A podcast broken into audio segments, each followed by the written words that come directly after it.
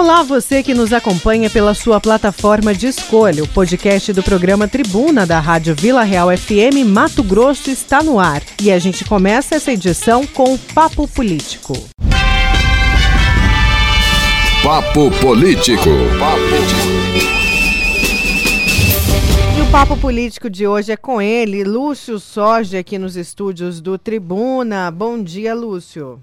Bom dia, Nayara. Bom dia, Verônica. Bom dia, Juca Santos. E bom dia aos ouvintes do Tribuna da Vila Real. Bom dia, Lúcio. Bom dia, bom dia, bom dia. Lúcio, é, você acompanhava aqui, a gente falava né, da expectativa da população a respeito do decreto do Emanuel Pinheiro, agora o novo né, decreto ou novas medidas, até porque o dele vence dia 5. Aí eu falava do peixe santo, o santo que foi cancelado, é, do IPTU, que o pessoal quer que prorrogue. Mas agora falando de governo do Estado, Lúcio, o que a população pode esperar de ajuda? Porque a cobrança não é só do governo federal, a cobrança também, a população cobra Mauro Mendes, assim como cobra os prefeitos.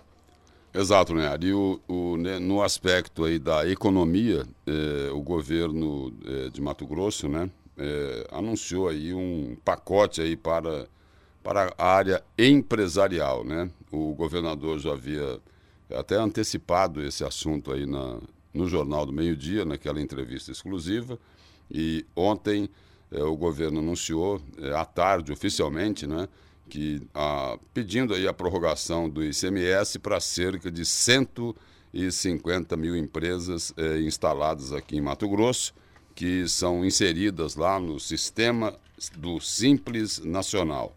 E aí se enquadram e entre essas 150 mil empresas, eh, micro, eh, e micro, pequenas empresas e microempreendedores individuais. E aí, o, o, de acordo com o governador, o pedido é, tem como objetivo aí auxiliar os pequenos empreendedores a manter é, as suas atividades. E aí o seguinte, é, é ele explicou que o pagamento do ICMS dessas empresas é previsto para 20 de abril, 20 de maio e 20 de junho, é, seria prorrogado inicialmente por 90 dias. Eh, porém, com a aprovação da proposta no comitê gestor, esse prazo pode se estender, inclusive, para seis meses. E aí eu quero falar um pouco também sobre eh, as outras declarações né, que o, o governador Mauro Mendes é, deu é, naquela entrevista exclusiva lá ao Jornal do Meio Dia que eu tive a honra de participar ao seu lado, né, né? Entendeu? Esse Lúcio, hein, ô, ô, Juca? Eu quero... Juca conhece. Não, eu quero destacar alguns pontos lá. Vocês falavam aqui do, do dessa, dessa, desse novo decreto que o prefeito Emanuel Pinheiro deve anunciar hoje e na entrevista exclusiva lá, o governador fez é, duas observações, uma muito clara, né, em relação ao transporte coletivo. É, inicialmente, lá atrás, é, o prefeito Emanuel Pinheiro tinha é, é, é, baixado um decreto para que nenhum ônibus circulasse. Aí o governo entrou na justiça e conseguiu lá uma liminar, colocando aí um terço da frota, né? 30% dos ônibus para circular. O, o governador Mauro Mendes, nessa entrevista ao Jornal do Meio Dia, ele defende, inclusive, que essa frota aumente pelo menos para 50%. E na entrevista, eh, o governador não foi assim tão taxativo, tão claro, né? Mas ele citou lá que eh, eh, o IPTU, né? principalmente aqui de Cuiabá, ele poderia ser prorrogado, não é? O prefeito Emanuel Pinheiro vem sendo cobrado a esse respeito e até aqui não se manifestou. Vamos esperar que nesse pronunciamento de hoje, ao lançar esse decreto, o prefeito ele, ele se manifeste sobre essa questão do IPTU, que é uma cobrança de toda a cidade, todo mundo cobra. Né? Lá no estado eles já prorrogaram, aumentaram lá inclusive a prorrogação do IPVA. É, nesse anúncio de ontem, é, inicialmente, a prorrogação do pagamento do IPVA era de 60 dias e aí eles alteraram isso, passou lá para 90 dias. O IPVA foi prorrogado por 90 dias e o IPTU aqui de Cuiabá, ninguém fala nada, né? A Câmara Municipal até, surpreendentemente, né? Porque não costuma agir dessa forma, né? É, lá normalmente as atitudes é, não são assim tão positivas. Nesse caso aí, cobraram lá para prorrogar o IPTU. Houve essa, houve essa cobrança, mas mesmo assim a prefeitura não se manifestou. Lá em Várzea Grande prorrogaram porque 20 dias, 15, 20, 25, tinha que aumentar esse prazo aí, como você acabou de citar aqui, Nayara. Então, é, aguarda-se, espera-se aí que a, que a prefeitura também se manifeste sobre o IPTU. Voltando lá para a entrevista ao Jornal do Meio Dia do governador, ele também falou aí sobre os impactos econômicos, né? Que já começam a ser sentidos e vai aumentar isso, vai aumentar. É, o governador ele, ele estima aí que nesse mês de abril, nesse mês de abril, a queda da arrecadação deve chegar a 30%. E aí, no mês de maio, eh, a princípio, eh, lá na entrevista ele falou em 40%, na entrevista ao Jornal do Meio Dia, só que nessa manifestação lá, nessa live dele de uhum. ontem, o, o, ele já aumentou isso, né? Disse que em maio, em maio, eh, a, a, a queda, né? o rombo nos cofres públicos em função da queda na arrecadação pode chegar a 50%. Admitiu também que pode, em função disso, né, é, em função dessa, dessa diminuição aí na arrecadação, dessa queda brusca em função da pandemia do coronavírus, o governo já admite que pode sim ocorrer um atraso nos salários do funcionalismo público. É, lá em Brasília, lá em Brasília, é, estão estudando, inclusive, em relação ao funcionalismo federal, é, redução da jornada de trabalho com redução de salários. Isso está sendo discutido lá em Brasília.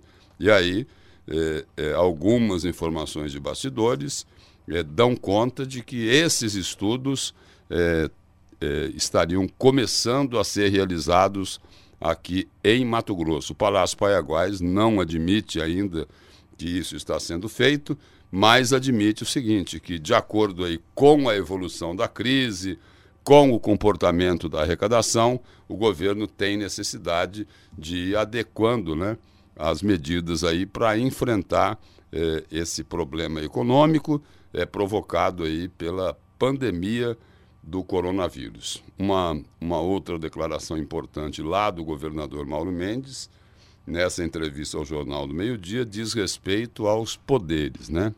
mais especificamente ao duodécimo dos poderes. É, o governador Mauro Mendes deixou bem claro o seguinte, que é, a partir do momento que, que tiver uma noção mais exata desse comportamento, dessa queda na arrecadação, ele vai procurar os poderes e as instituições. Vai procurar Tribunal de Contas, Ministério Público, eh, Assembleia Legislativa, Poder Judiciário, né, o Tribunal de Justiça, para negociar os valores do duodécimo, dizendo o seguinte: olha, todo mundo tem que participar do sacrifício, mas não é todo mundo que quer entrar no sacrifício, né? Por exemplo, por exemplo, teve aquela suplementação para o Tribunal de Justiça de 124 milhões, aí enfiaram um jabuti lá de 31 milhões e 700 mil reais para pagar, sabe o quê? Lá na é, rubrica ou rúbrica que fala? Qual que é a pronúncia correta, rubrica, né? né? Na rubrica, rubrica, lá do Funajures, né? Que é para é, investimentos em obras de infraestrutura. Aí enfiaram esse jabuti lá é, de 31 milhões e 700 mil reais para pagar, sabe o quê? Parece piada verba indenizatória. E aí, Olha só. E aí o, o, a Nayara fez essa pergunta lá para o governador e ele falou, olha, é, isso daí quem tem que explicar não é o governo do estado, não, porque os poderes são autônomos e independentes. Quem tem que explicar isso daí é o Tribunal de Justiça. Então, com a palavra, o Tribunal de Justiça para explicar o jabuti de 31 milhões e 700 mil reais. E aí, o governador não cutucou só o Tribunal de Justiça, não. Ele, falando lá sobre essa, as condições frágeis do pronto-socorro de Cuiabá, o antigo pronto-socorro, né? é, que tem muita denúncia, que faltam condições. É, o governador lembrou o seguinte: olha, o governo do estado não tem é, obrigação né, e não tem a competência de fiscalizar nenhuma prefeitura. Então é o seguinte: nesse caso aí do pronto-socorro, quem tem que agir, quem tem que tomar uma medida, uma atitude, não é? É, é o Tribunal de Contas do Estado e o Ministério Público. Então, é, sobra um pouquinho para cada um aí. Né? O, ele falou: olha, é, não é obrigação do governo. Tribunal de Contas e a Prefeitura o, e, o, e, o, e o Ministério Público é que tem que ir lá para ver o que é que está acontecendo. Não é isso? Isso, Lúcio. O nosso ouvinte participa falando que duvida que o governador vá negociar com poderes para diminuir o seu salário, viu? Mas está usando o coronavírus para mexer no salário e diminuir o salário dos servidores públicos. É a participação do Pedro Pantaneiro. E aí tem mais gente participando aqui com a gente sobre isso. Vamos lá. Bom dia, Nayara. Bom dia, Vila. Bom dia, os ouvintes. Nosso Brasil é assim, né? A nossa saúde sempre foi um caos, sempre foi o maior descaso com a população. E agora está aparecendo dinheiro de tudo quanto é lugar, né?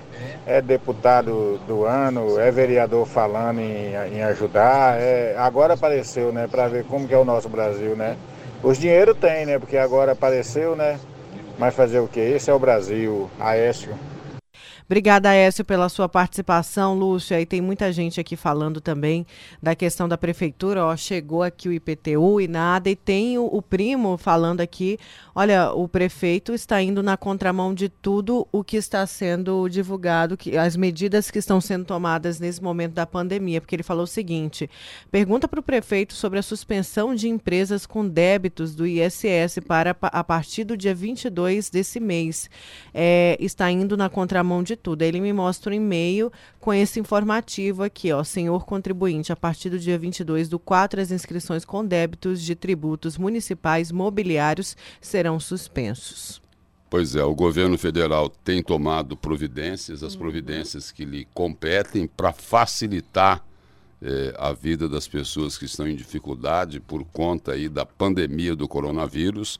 O governo do estado tem também é, tomado medidas aí que visam facilitar a vida das pessoas, prorrogando aí o IPVA, né, por 90 dias, é, pedindo aqui a prorrogação é, de, é, do pagamento aí do Simples Nacional de 150 mil empresas e a prefeitura não se manifesta sobre o IPTU.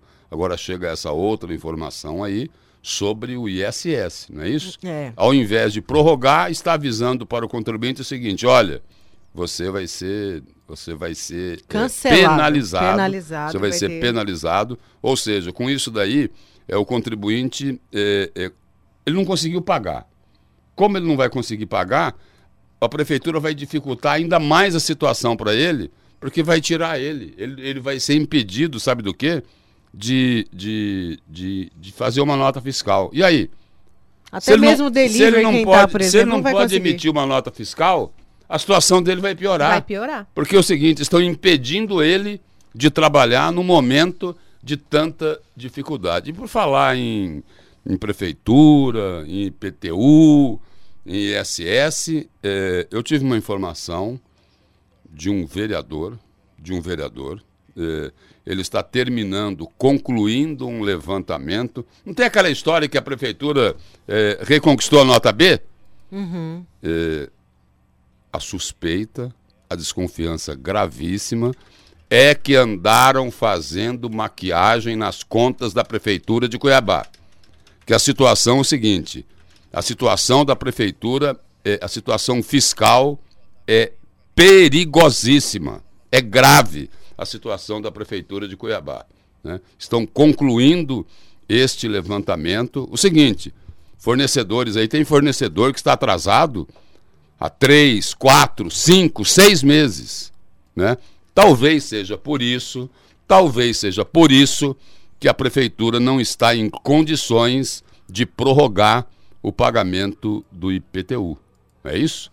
Porque eh, a situação financeira deve estar complicada, muito complicada, porque é o seguinte, que se não estivesse, ela estaria pagando em dia os fornecedores. Eles fazem um discurso: olha aqui, a situação fiscal está totalmente equilibrada. Parece que não. Parece que não está equilibrada. Né? Vamos aguardar aí, porque esse, esse levantamento deve ser divulgado aí eh, nos próximos dias. Só falta, só falta eh, se confirmar eh, o que estão investigando, né? Que maquiaram as contas da prefeitura e. E aí o seguinte, e deram uma pedalada? Será que é isso? Hã? Denúncia é grave, Será né, que é isso? Se for, a gente sabe as penalidades, mas a denúncia é muito grave. Olha, queria perguntar para o Lúcio, se teve uma quarentena em Mato Grosso, eh, será que vai ter um laudo de tudo isso para que dia 5 volte a funcionar? Pois acho que já ter, eh, devem ter um laudo sobre isso, né? Para a gente ter o controle de entradas e pessoas no estado de Mato Grosso. Tem mais uma participação aqui, eh, tem mais gente aqui participando. Vamos lá, com a participação. Bom dia, Nayara. Bom dia, Verônica. Bom dia, Lúcio. Lúcio, uma sugestão para você e você coloque seu ponto de vista.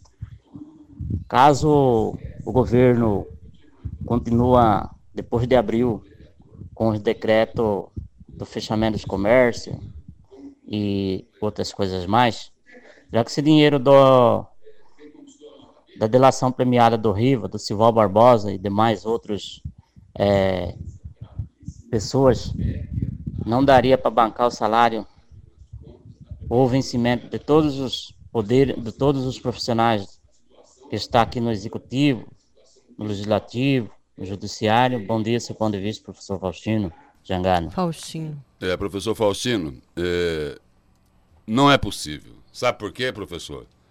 Por um simples motivo. É, nas delações premiadas, né, é, em todas elas, o, quem, o, as quadrilhas, né? As quadrilhas roubam bilhões, não é isso? Roubam bilhões, roubam com a mão grande e devolvem com o dedo mindi, é mindinho? Mindinho. É mindinho que fala? Ou seja, eles roubam de montão e devolvem só um pouquinho. Por isso que não dá, professor, né? O, o, o camarada é acusado aí de ter montado uma quadrilha eh, no governo A, B ou C, eh, roubou lá um bilhão, dois bilhões, aí é o seguinte, aí ele devolve 70 milhões em suaves prestações anuais. E tem uns que são ainda é, é, mais ousados, não é? Eles iam devolver lá metade desse dinheiro em espécie, né? Dinheiro vivo. Aí eles vão lá e falam: olha, é, para facilitar as coisas para a justiça, eu quero oferecer esse imóvel aqui, que ele vale um pouquinho a mais, né? E aí é o seguinte: ao invés de eu demorar quatro, cinco anos para pagar a conta, eu pago tudo agora. Que beleza, né? Que beleza. E aí é o seguinte: é ele quem faz a avaliação do imóvel. É ele quem faz a avaliação lá do apartamento duplex, triplex, da fazenda dele, não é isso? Ofereceram um terreno aí em Sinop, acho que vale 40 milhões, será que é isso? 30? Hum? E não é uma área tão grande, não. Tem gente questionando isso aí. Vamos esperar para ver o que é que as autoridades dizem. E aí, só concluindo a resposta do professor Faustino, é por isso que não dá, viu, professor? É, se eles devolvessem é, o que realmente eles roubaram, talvez fosse possível, né? O, porque, veja bem, o, esse, nesse percentual que o governo falou de queda de arrecadação, é, 30% em abril, é muito dinheiro. É muito. É muito dinheiro, porque é, vamos ver aí ó, o, o orçamento total do Estado, uma, uma comparação assim bem, bem genérica, né? É, o orçamento é em torno de 20 bilhões ao ano, não é isso? É isso. É, então daria o quê? Em torno de 1 bilhão e 500 milhões de reais por mês. Aí se você coloca aí num, numa, numa comparação bem, bem simples, né? É, 30% dá o quê? Dá uns 400 milhões, né? Então, e não é isso que os ladrões estão devolvendo. Não é. Certo. Lúcio, só para encerrar aqui, o pessoal falando também do prefeito de Tangará da Serra, que errou feio ao pegar o celular de uma moradora ali da região, só porque ela estava filmando sozinha, sem aglomeração. Detalhe, né? E aí, é, realmente, é, o Carlos Palmeirense mandando, ficou bem feio a atitude desse prefeito, viu, Carlos? Obrigada pela sua participação. Falta do que fazer, não é? Muita falta. Falta do que Falta fazer. mesmo. Quer dizer, o, ele vai tomar o celular da moradora porque ela está filmando. E Qual que é- pedindo- Não, não, mas qual o problema dela filmar? E qual, e qual Não. o problema dela pedir pra ele falar, olha, abre, abre? Qual que era o problema Qual o dela? problema? Intolerância, ele é É, intolerante. o- ninguém pode fazer. é, a pessoa tem o direito de se manifestar. A não ser o seguinte, que o prefeito tem uma- alguma dificuldade. Talvez a dificuldade dele talvez não seja com a senhora, com a moradora, né? É, ele não gosta de falar, é isso? Por isso que ele quis tomar o celular. Não, aqui ninguém vai falar em celular porque eu É. não gosto de falar em celular. E o seguinte, eu já falei lá na notícia de frente, lá na TV Vila Real hoje, o seguinte, que ele tinha que cuidar melhor da cidade que ele administra. Porque as críticas é de que a administração dele é sofrível. Entendeu, seu prefeito? Cuide da cidade, ao invés de ficar saindo por aí tomando o celular dos moradores. E nem quis atender, né? Segundo as informações, ele nem quis atender aquele grupo de, de, de pessoas que fizeram ali aquele. aquele ah, não, não vamos falar que é manifesto, porque não era pra to- manifesto. Pra tomar né? uma atitude dessa É. aí, você vai esperar o quê? Pois é, nem É, atendeu de um o pessoal cidadão da como-. O que é que você vai esperar? Não dá para esperar nada dele. Não tem como.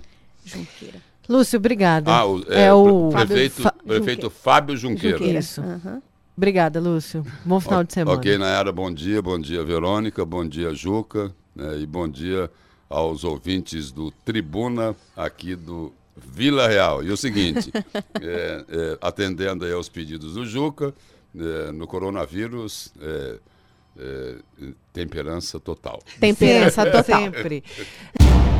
A Vila Real 98.3 está apresentando Tribuna Bunda com Nayara Moura. Voltamos com Tribuna desta sexta-feira. E olha, gente, a gente estava aqui em contato com a assessoria. O secretário Gilberto Figueiredo já está ao vivo é, via Instagram e está confirmada. Ele vai é, é, falar mais disso. Essa primeira morte em Mato Grosso, em Lucas do Rio Verde. O paciente tinha sido confirmado com coronavírus.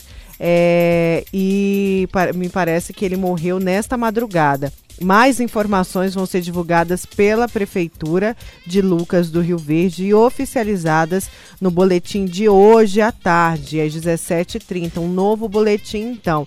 Foi essa informação que a assessoria da Secretaria de Saúde passou para a gente. Então, procede, está confirmada esta morte aí e a gente vai espa- esperar como que vai ser, então, é, a divulgação, de a mais divulgações aí, como que foi, quantos anos tinha esse paciente, se ele já tinha algum problema de saúde. A gente não tem ainda nenhuma informação a respeito disso. Então, a primeira morte por coronavírus acontece no município, aconteceu no município de Lucas do Rio Verde.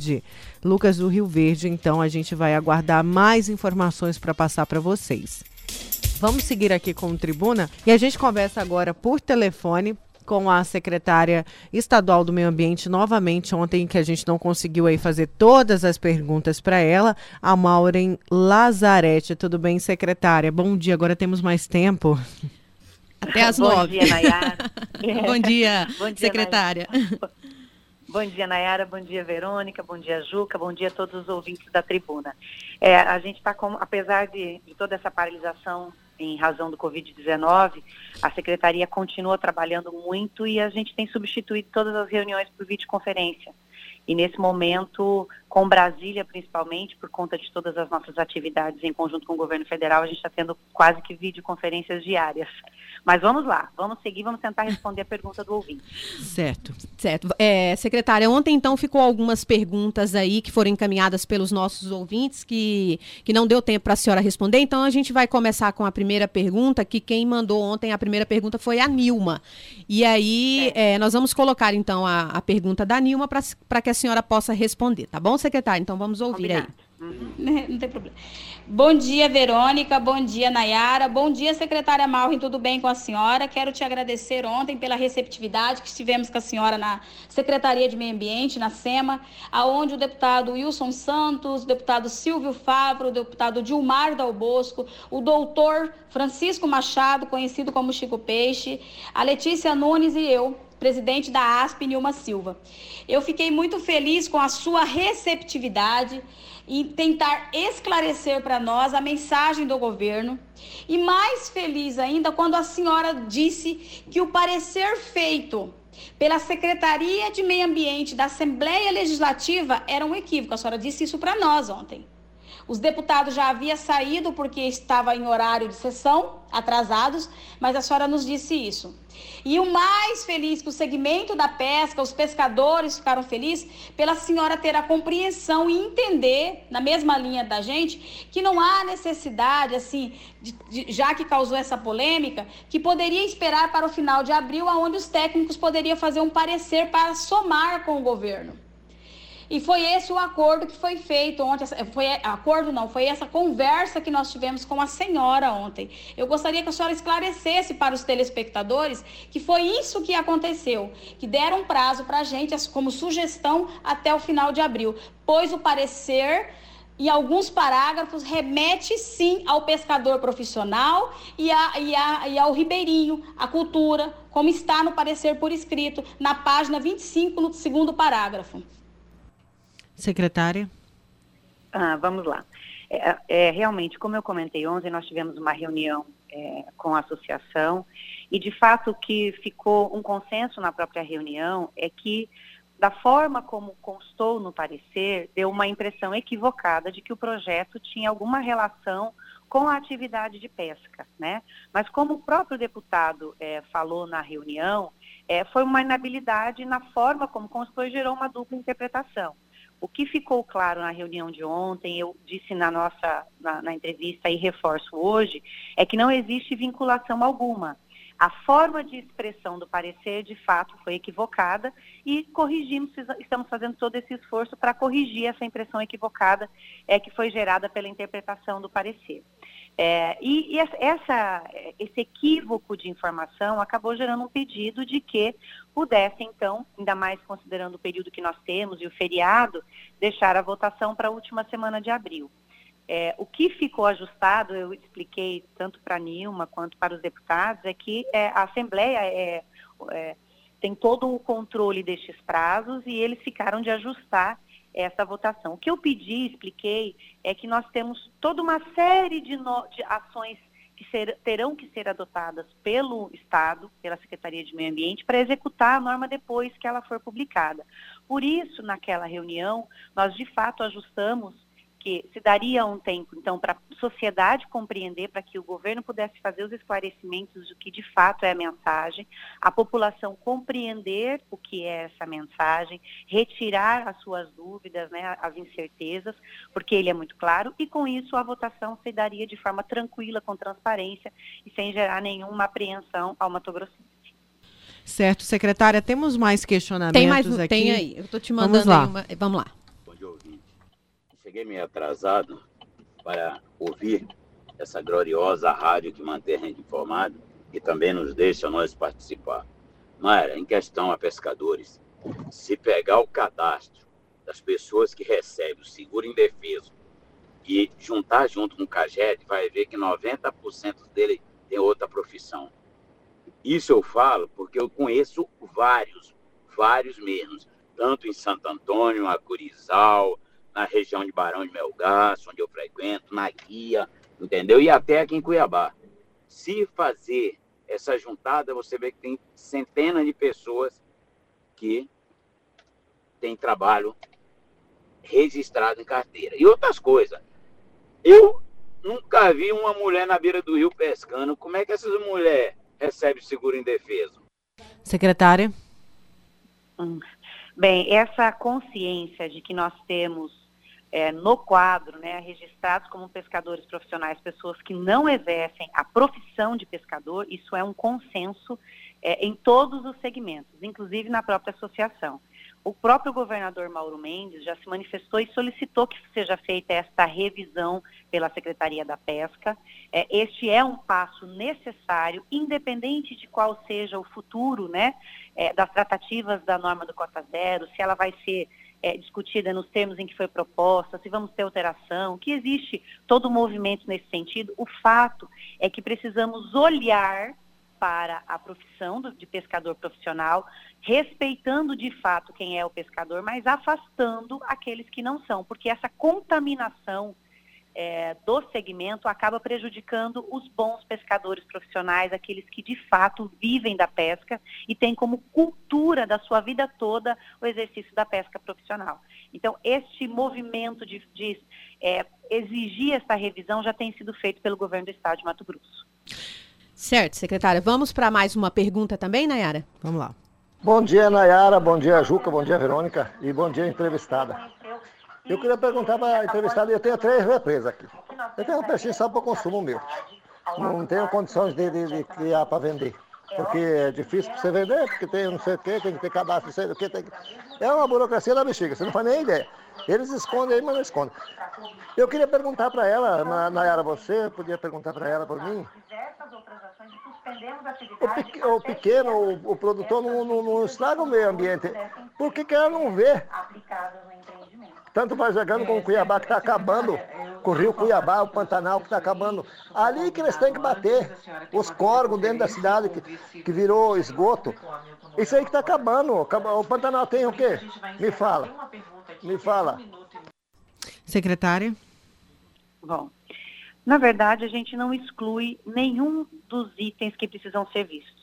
Sem dúvida alguma, é um consenso, inclusive, é uma das prioridades do governo federal, de toda a política pública que inicia no governo federal, vai para o Estado e para os municípios, o saneamento básico. Ou olhar para a área urbana, talvez nunca tenha acontecido de tal forma como acontece na atual gestão. É, o Estado de Mato Grosso tem se preocupado extremamente com a situação, tanto que no âmbito do MTPAR é, tem se trabalhado com a questão de disposição de resíduos e saneamento. Então, o governo do estado também se preocupa, juntamente com as políticas públicas e com todo o esforço que tem sido feito pelo governo federal de encontrar recursos para executar obras de saneamento. No caso de Cuiabá, na questão do saneamento, a Águas de Cuiabá, inclusive, tem um termo de ajustamento de conduta com um planejamento é, a longo prazo para regularizar a situação do saneamento básico na nossa capital. É, a Secretaria acompanha, fomenta, autua. É, o governo do Estado, de outro lado, tem fomentado a regularização através do MTPAR, da Secretaria de Infraestrutura, mas nós temos muitos anos de negligência nessa política que vai demorar algum tempo para que a gente possa tratar. É, o que nós temos feito dentro da secretaria. Não excluir nenhum tipo de segmento e nenhum tipo de empreendimento. Então, para nós, a disposição adequada de resíduos sólidos, o saneamento, assim como todas as outras atividades, tem recebido atenção. O que eu não posso é só cuidar de um e deixar o outro. Isso é um. Tanto que o nosso ouvinte falou, quanto que a, a população espera, é isso. Portanto, para a secretaria, outras ações têm sido feitas para que a gente possa exigir a regularização do saneamento básico, da disposição de resíduos, tanto na capital quanto nos outros municípios do estado de Mato Grosso, e isso tem sido feito. No Pantanal, nós temos um projeto conjunto com a Agência Nacional de Águas, que faz diversos estudos, está previsto o estudo para entregar no final de maio, da situação das bacias que compõem a BAP e que abastece o Pantanal, para que ações sejam concentradas no sentido de manter os recursos hídricos. Então, são várias ações que, em conjunto, vão trazer uma melhoria significativa no aspecto ambiental do Estado. Certo, secretária. Temos mais uma pergunta. Olá, bom dia. Eu sou Elani, presidente da Associação dos Moradores e Veranistas de Fontanilas. Somos uma comunidade de ribeirinhos, uma comunidade mista. E no nosso composto, nós temos é, pescadores, tanto artesanais como pescador profissional. E a gente está muito preocupado com essa situação e acreditamos que esse assunto do, da pesca é algo público e que precisa ser discutido antes de ser aprovado um projeto com a gente da comunidade de base. porque a gente entende que afetará diretamente a nossa vida. É, além de tudo, nós somos uma comunidade tradicional que nós temos a nossa festa do peixe. E essa festa do peixe ela está centrada exatamente na tradição de comer peixe do Rio Juruena. E a gente não compreende esse, o que, que o governo quer, na nossa simplicidade, a gente não compreende por que, que o governo está tomando essa atitude que nesse exato momento a gente entende como contrário a nós, contrário à nossa tradição, contrário aos nossos profissionais da pesca, contrário a tudo que nós defendemos enquanto. Quero dizer que a nossa comunidade fica no noroeste de Mato Grosso, no município de Juína. Secretária. Bom, eu conheço bem Fontanilhas, eu vim de Juína, então conheço muito bem a região da nossa ouvinte. É, como nós esclarecemos ontem e reforçamos hoje, esse projeto não tem relação alguma com a pesca. Ele não trata da pesca, então nós não estamos é, discutindo na mensagem que está sendo votada é, a situação que relacionada ao cota zero ou com restrição à pesca. E mesmo o projeto de restrição à pesca, ele tem algumas limitações no que diz respeito a indígenas e populações tradicionais que têm uma, uma situação jurídica atípica.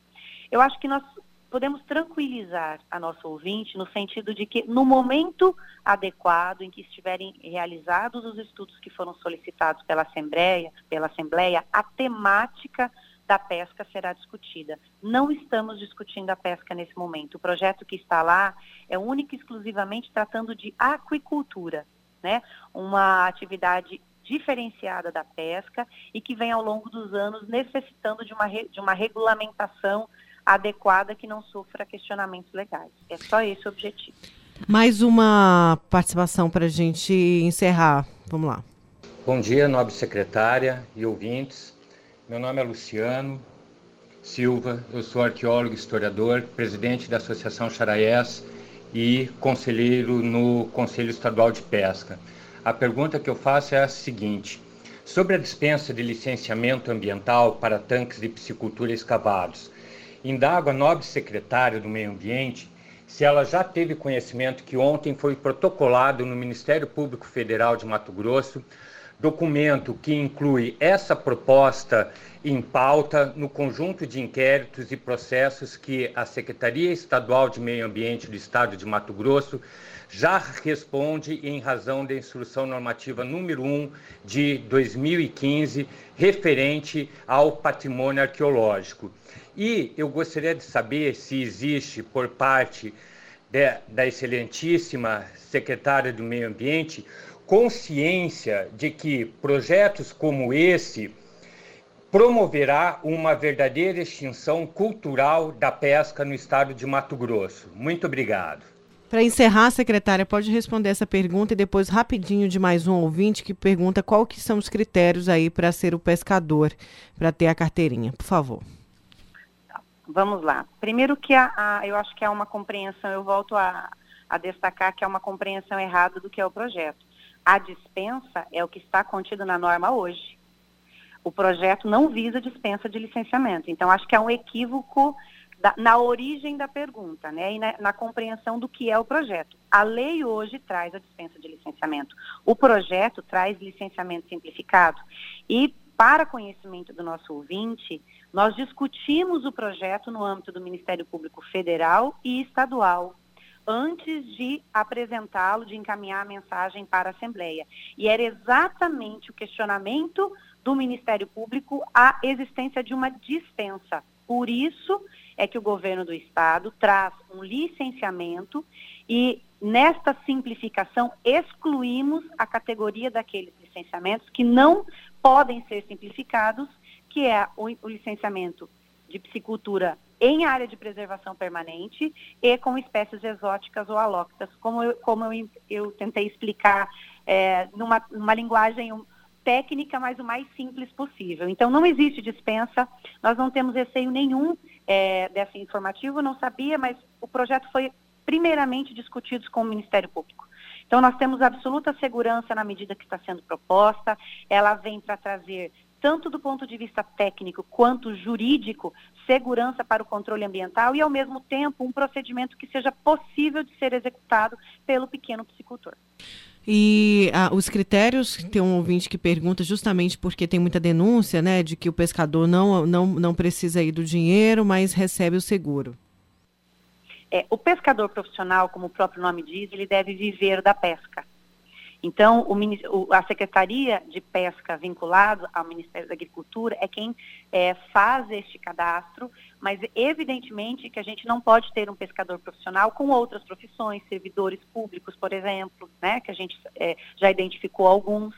É, o pro, pescador profissional tem como profissão a pesca. Este é o princípio básico. É, pode ser admitido uma ou outra atividade paralela? Dependendo dela, mas isso quem avalia é a Secretaria de Pesca.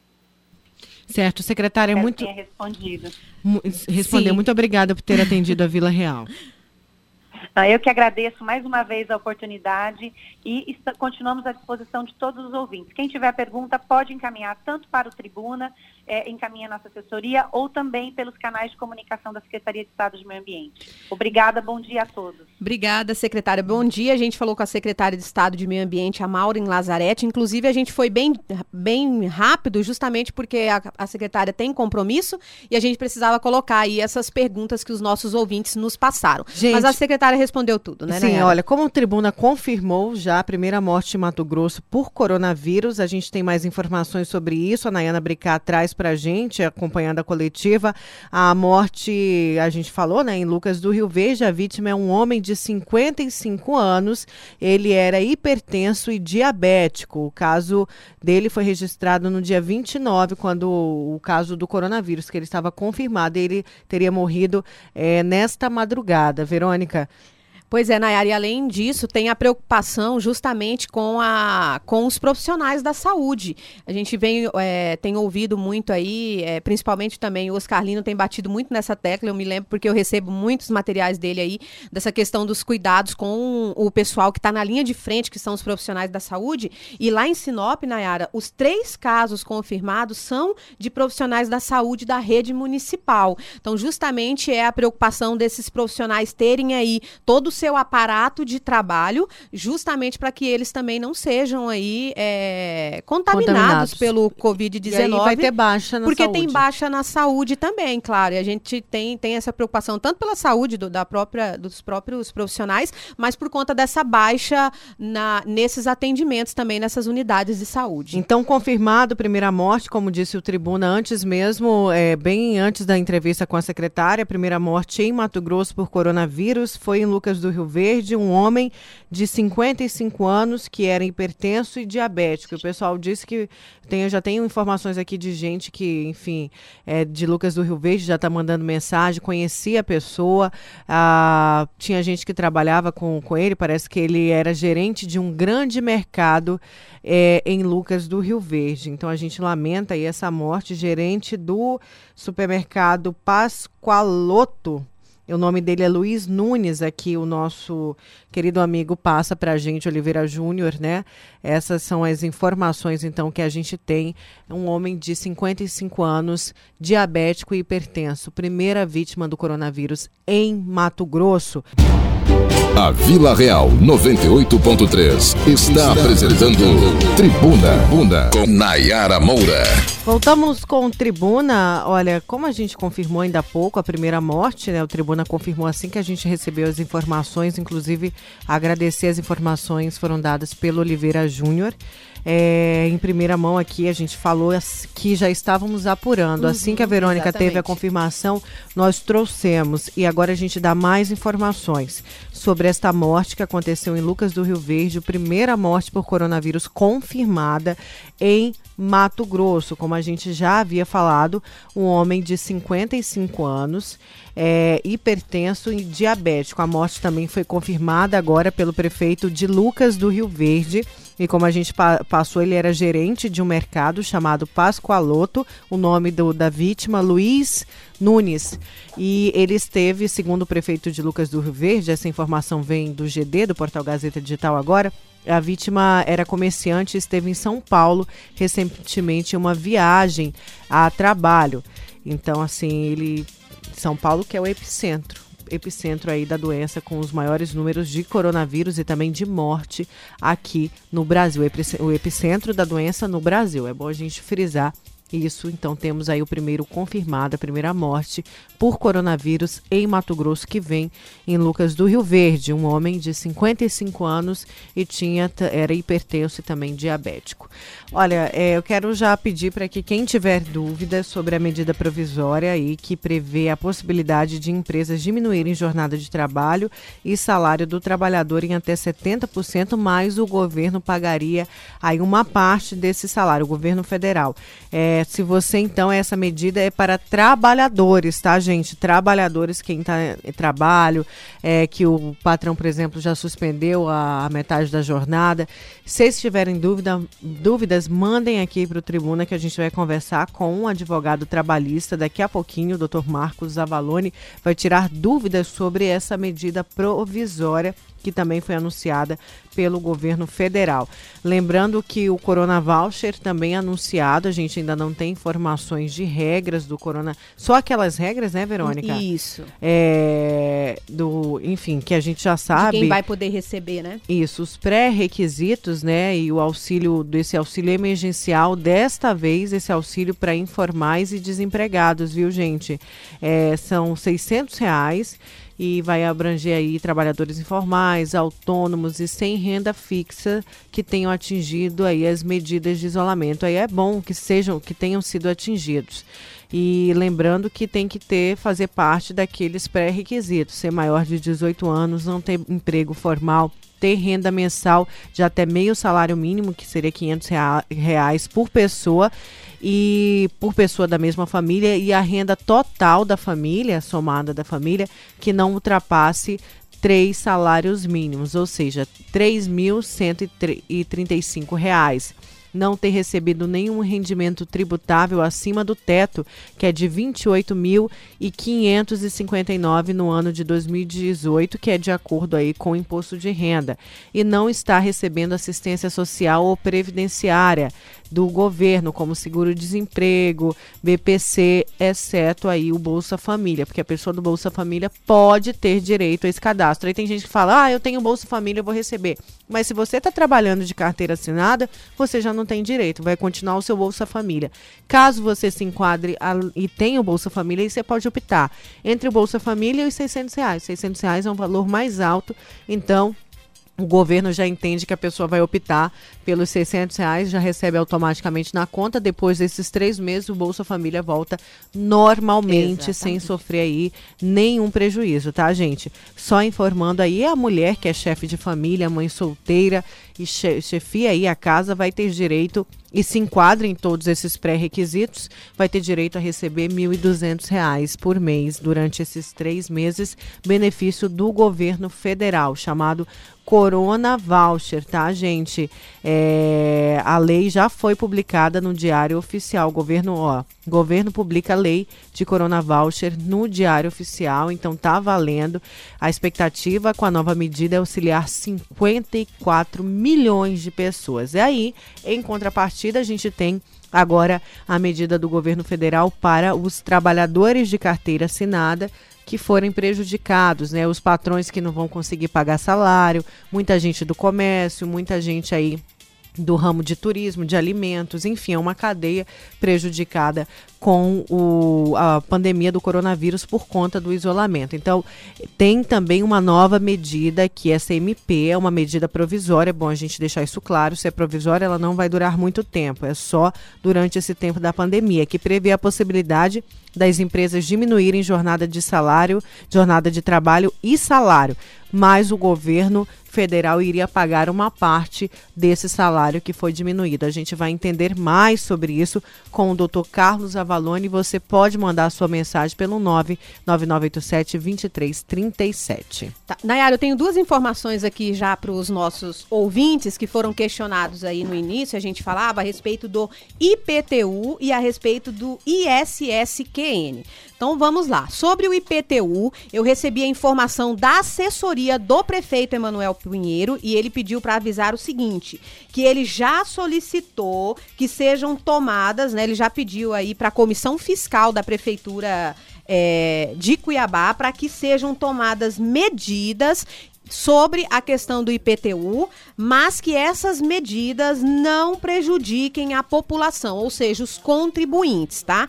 Então, o prefeito já solicitou da comissão fiscal para que já sejam tomadas medidas em relação ao IPTU e essas medidas, segundo o prefeito Emanuel Pinheiro, não irão prejudicar os contribuintes. Então, assim que essas medidas já forem tomadas, então é fato, vão ter medidas aí, Nayara, relacionadas ao IPTU e o prefeito já deixou claro que não vai prejudicar os contribuintes. Assim que ele fizer a divulgação, então, dessas medidas, nós vamos passar aqui para os nossos ouvintes. Segunda demanda, ISSQN. O prefeito também informou que todas as questões relacionadas ao ISSQN estão sendo avaliadas. Não vai, é, de, de qualquer forma, ele disse aqui que não vai é, manter qualquer tipo de posição que vá prejudicar a população. Então, as medidas relacionadas ao ISSQN já estão sendo avaliadas também, viu, Nayara? Então, essa questão do, INS, do ISSQN, que o ouvinte já mandou aí reclamando, até mandou uma fotinha ali escrito, o prefeito já informou também por meio da assessoria que já está sendo avaliadas essas questões e que nenhuma medida vai ser tomada para prejudicar os contribuintes também. Certo, Verônica, a gente já está por telefone aí na linha com o vice-presidente da Associação dos Advogados Trabalhistas de Mato Grosso, doutor Marcos Avalone. Tudo bem? Bom dia. Bom dia, bom dia Nayara, bom dia Verônica, bom dia querido ouvinte. Doutor Marcos Avalone, vamos falar dessa medida provisória aí do governo federal, anunciada pelo governo federal. A gente quer entender bem esse ponto, porque essa medida provisória é para os trabalhadores de carteira assinada. É bom frisar isso, não é mesmo? Explica para a gente, por favor. Perfeito. É, a gente estava aguardando ansiosamente essa medida do governo é uma medida, assim, uma, uma atacada muito boa do presidente, nesse sentido. Né? Demorou muito para sair, mas acabou saindo. E é, tá, vai, é, objetivo aqui instituir esse programa emergencial de manutenção do emprego e renda, e de fato ele vai ajudar tanto a classe, a classe empregadora, que dá emprego, como também o empregado, porque se não saísse isso, o destino que seria dos empregados não seria outro senão, senão a demissão, tá?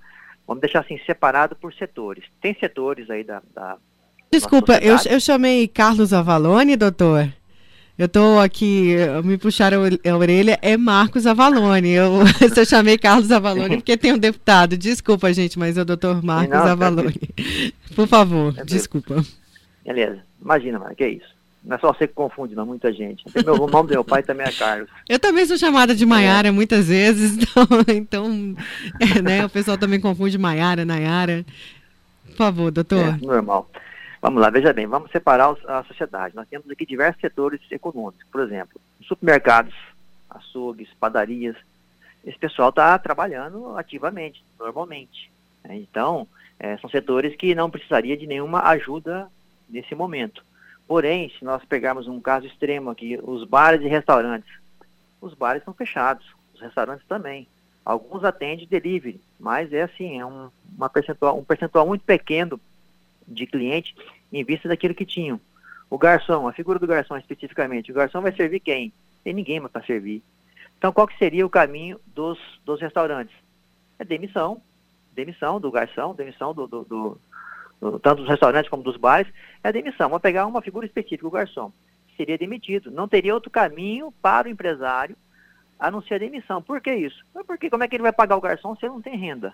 Tá? Então o governo fez essa medida que vai assim, colaborar, tentar fazer com que nós passemos esse período de, de, de quarentena, aí, período de, de coronavírus, mantendo-se o emprego.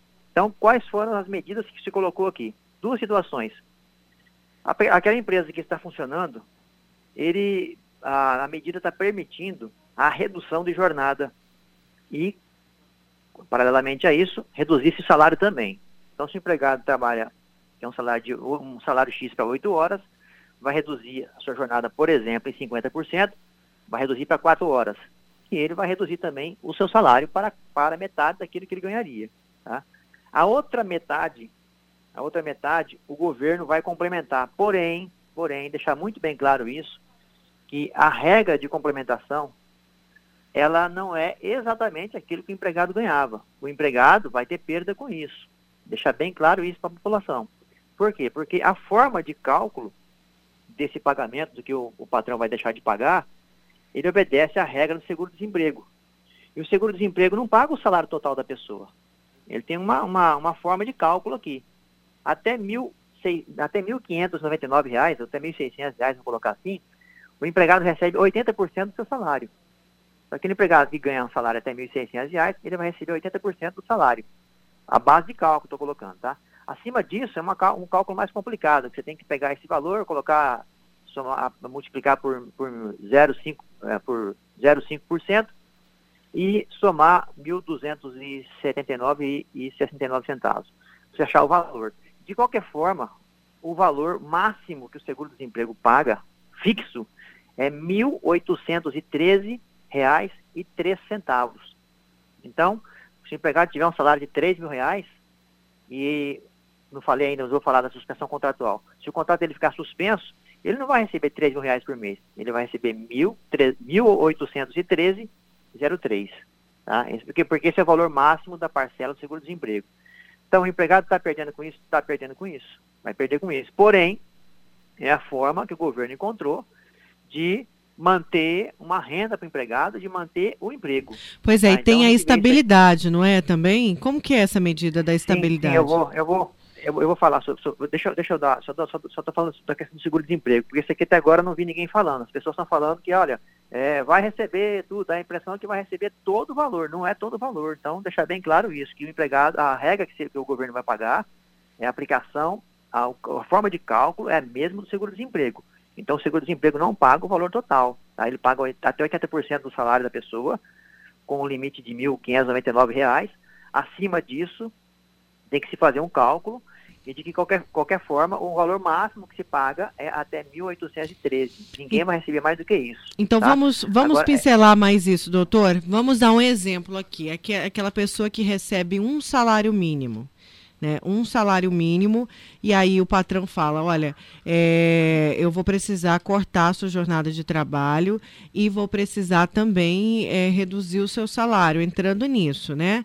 É, e aí, quanto que essa pessoa então, receberia? Ela vai, olha, no caso do salário mínimo, eu não tenho Mil, informação. 1.045. É, não, não, não é isso. É, eu não tenho informação. É, se, se o seguro-desemprego tem limite mínimo do salário mínimo. Eu acho que ele não paga menos do que o salário mínimo, tá? Então vamos pegar outro exemplo. A Ai. pessoa ganha R$ 1.100. 1.100, tá. Tá, esse mesmo, é R$ 1.100.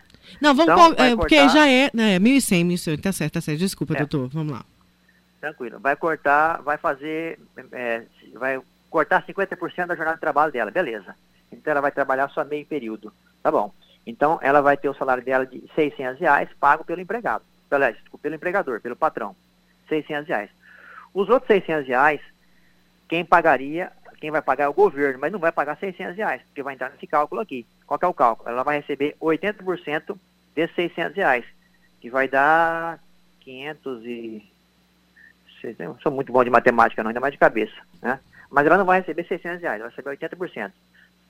6, 18, 44, 4, vai receber 480 reais. Então, nesse caso aqui, o empregado estaria perdendo 120 reais. É um empregado que ganha um salário de 1.100 reais, que tem a sua jornada reduzida para 50%, ele vai perder 120 reais. Porém, ele vai receber um salário de, de 1.080 reais e vai continuar empregado durante esse período de até dois meses aqui que, que a lei permite. A, suspensão, a, a, a lei foi feita para até três meses. Né? Dependendo da situação aí. Entendemos. Tá? Então é a porcentagem em cima desse valor, né? E qual que é o teto mesmo? Não pode ser maior de, de qual que é o valor? É, o teto, o teto máximo que o seguro-desemprego paga é R$ 1.813,03, tá? R$ 1.813. Então o governo não vai pagar mais do que isso o pessoal não está não tá entendendo essa questão do, do mínimo, pedindo aqui para você é, falar novamente. Bom dia, olha, eu, tô na roça, é, eu ganho 1.021 reais, então nem chega a um salário mínimo. Aí, nesse É, caso, não pode haver uma redução, o governo pagaria para chegar nesse valor? Seria isso? É, eu, eu- ela deve estar falando isso aí, ela- o salário dela deve estar sendo descontado. Ninguém pode ganhar menos que o mínimo. né? Então ela deve, deve estar ganhando o mínimo e como tem o desconto da Previdência, pode ser que ela esteja recebendo um valor menor, mas é por causa do desconto. Eu acredito, Nayara, não vou afir- afirmar aqui com certeza, mas eu acredito que o seguro-desemprego não pague menos do que o salário mínimo. Então, nesse caso, ela receberia o salário mínimo ainda. Entendeu? Nesse caso, ela receberia o salário mínimo. Mas se ela receber um pouco mais do que o salário mínimo, aí é aquela o- a, a conta que nós fizemos anteriormente. Certo. É, vamos então. É a- 80%. Agora vamos à estabilidade, doutor. Vamos. É, deixa eu só comple eu comple completar. Não, aqui. sim, claro, claro. Veja bem. Aí eu já falo da estabilidade, veja bem. A medida provisória 936, ela instituiu o quê? O Programa Emergencial de Manutenção de Emprego e de Renda. Como que ela faz isso? De duas formas. Uma, redução proporcional da jornada de trabalho e de salário. É uma situação para aquela empresa que está funcionando. Tá? Ela está funcionando, mas ela não está funcionando como antes. Como, por exemplo, os postos de gasolina está fechando, acho que 7 horas da, 19 horas, ou 16, 18 horas, se não me engano. O mercado que fechava 10 da noite está fechando 7 da noite. Então, houve uma redução do tempo de, de, de abertura do, do, de- desses mercados. Então, é, pode sim, mesmo que esteja funcionando a empresa, tem a necessidade de reduzir a jornada dos seus empregados, para que não haja demissão. Porque hoje está sobrando empregado lá. Em qualquer mercado que você pegar aí, está sobrando empregado porque ele está trabalhando uma jornada menor. Então, para isso, criou-se o quê? A possibilidade de reduzir jornada. Isso é uma situação. A outra situação, para qualquer empresa, mas principalmente para aquelas que estão totalmente fechadas, como eu coloquei, bares e restaurante. O governo criou suspensão temporária do contrato de trabalho. Tá? Então, temos, temos duas medidas aqui. Uma, reduzir jornada. A outra, suspensão temporária do contrato de trabalho. Ou seja, o empregado vai estar em casa, na sua casa, o estabelecimento vai estar fechado, sem renda alguma, e o contrato está suspenso. Tá? Nessas situações, como é que você vai, vai, vai fazer a remuneração do empregado? No caso da redução de jornada, o patrão vai pagar só aquelas horas trabalhadas. A outra, o outro tempo vai ser pago pelo governo, obedecendo a regra do seguro-desemprego. Tá? Uma situação. É, a outra situação, a suspensão. Suspensão temporária do contrato de trabalho. O patrão não vai pagar nada. Quem vai pagar isso aqui é o governo, tá? Obedecendo a regra do seguro-desemprego também. Entendeu? Sempre aquela regra. Então, o empregado não vai ganhar o salário cheio. Bem Para a claro gente isso. entender esse ponto, é, o, vamos só dar de exemplo para o nosso ouvinte é, entender. Um restaurante que funcionava só presencial, fechou o comércio, ele não conseguiu se manter, teve que demitir, teve que suspender os funcionários. Aí, como que fica a situação? É, veja bem, é, é, vou deixar bem claro isso. Quem foi, de se, agora? houve, se É. houve demissão, é, se houve demissão, acabou, o contrato foi Uhum. embora, a pessoa está desempregada. Que não houve demissão, está lá o empregado. Por exemplo, conheço vários restaurantes que deram férias para os seus empregados. As férias Isso, vão estar vencendo agora, na isso. semana, semana que vem. Então, quando voltar de férias, já vão entrar nessa questão da suspensão do, do, do contrato. O contrato vai ficar suspenso. O que é contrato suspenso? É como se não existisse esse período. Entende? Contrato suspenso. Então, ficou suspenso, por um, por um- a suspensão, deixar claro, ela pode acontecer por até 60 dias e em duas, em duas vezes. Ou seja, eu posso suspender 30 dias e depois suspender mais 30. Então, sugestão minha, suspenda 30 dias agora, vamos ver como é que vai estar o, o, o país daqui a 30 dias. Não deu certo? Ó, vai continuar mais sus, suspenso mais tempo, dá mais 30 dias de suspensão. Ou, se quiser também dar 60 dias, pode dar, porque a lei permite ao empregador interromper a suspensão. Comunica o empregado, olha, acabou a pandemia, amanhã você vai voltar a trabalhar. Então, é, eu acho que tem que suspender, tem que comunicar ele 48 horas antes, não me engano, não tenho muito bem certeza, mas que, que seja. né, o patrão tem o poder de fazer a interrupção dessa, dessa suspensão a hora que ele quiser. Tá? Então, se ele quiser dar 60 dias agora, pode sem nenhum problema. O que deixar claro é que o, a lei criou essa interrupção de 60 dias para ser usada durante os próximos 90 dias. Tá? Ou seja, nós temos o mês de abril, maio e junho. Então, esses 60 dias de suspensão contratual poderá acontecer durante esse período, de abril, maio e junho. Em julho, a medida provisória já não abrange mais, já não autoriza mais suspensão no mês de julho. Então, esses 60 dias tem que ser usado durante esses meses aqui. E uma observação para a classe patronal. É, como que se faz essa comunicação da suspensão e também da redução, da redução de jornada e de salário. Tem que se fazer uma comunicação, comunicação não, tem que se fazer um acordo com o empregado, um acordo individual pode ser feito, a lei autorizou isso, até motivo para propuseram uma ação lá ontem no Supremo, dizendo que é inconstitucional essa questão de ser, de ser feito por acordo individual, deveria ser pelo sindicato, mas é outro problema que não vamos tratar aqui. É, faz a comunicação, comunicação não, faz o acordo com o empregado, pode ser até por WhatsApp essa conversa, né, já que não está tendo contato, faz pelo WhatsApp e deixando claro que é um acordo, não é, não é uma imposição patronal, tá? É um acordo. O empregado aceita ou não aceita? A gente tem, tem todo mundo tem aceitado, né, nós conversamos, não teve divergência com relação a isso, porque automaticamente, na área, quem não aceitar vai ser demitido. Cá a empresa sim, não vai né? ficar pagando empregado. Uhum. Claro, a empresa não vai ficar pagando empregado para ficar em casa, né? Então, quer dizer, é, embora seja um acordo, mas é uma coisa quase que imposta. Mas é, não prejudica ninguém, pelo contrário, né? Já que o governo está ajudando, é, de fato, ajuda a classe empresarial a manter seu negócio, que pode reabrir daqui dois, três meses e continuar trabalhando normalmente, e ajuda o empregado na, na manutenção do seu emprego.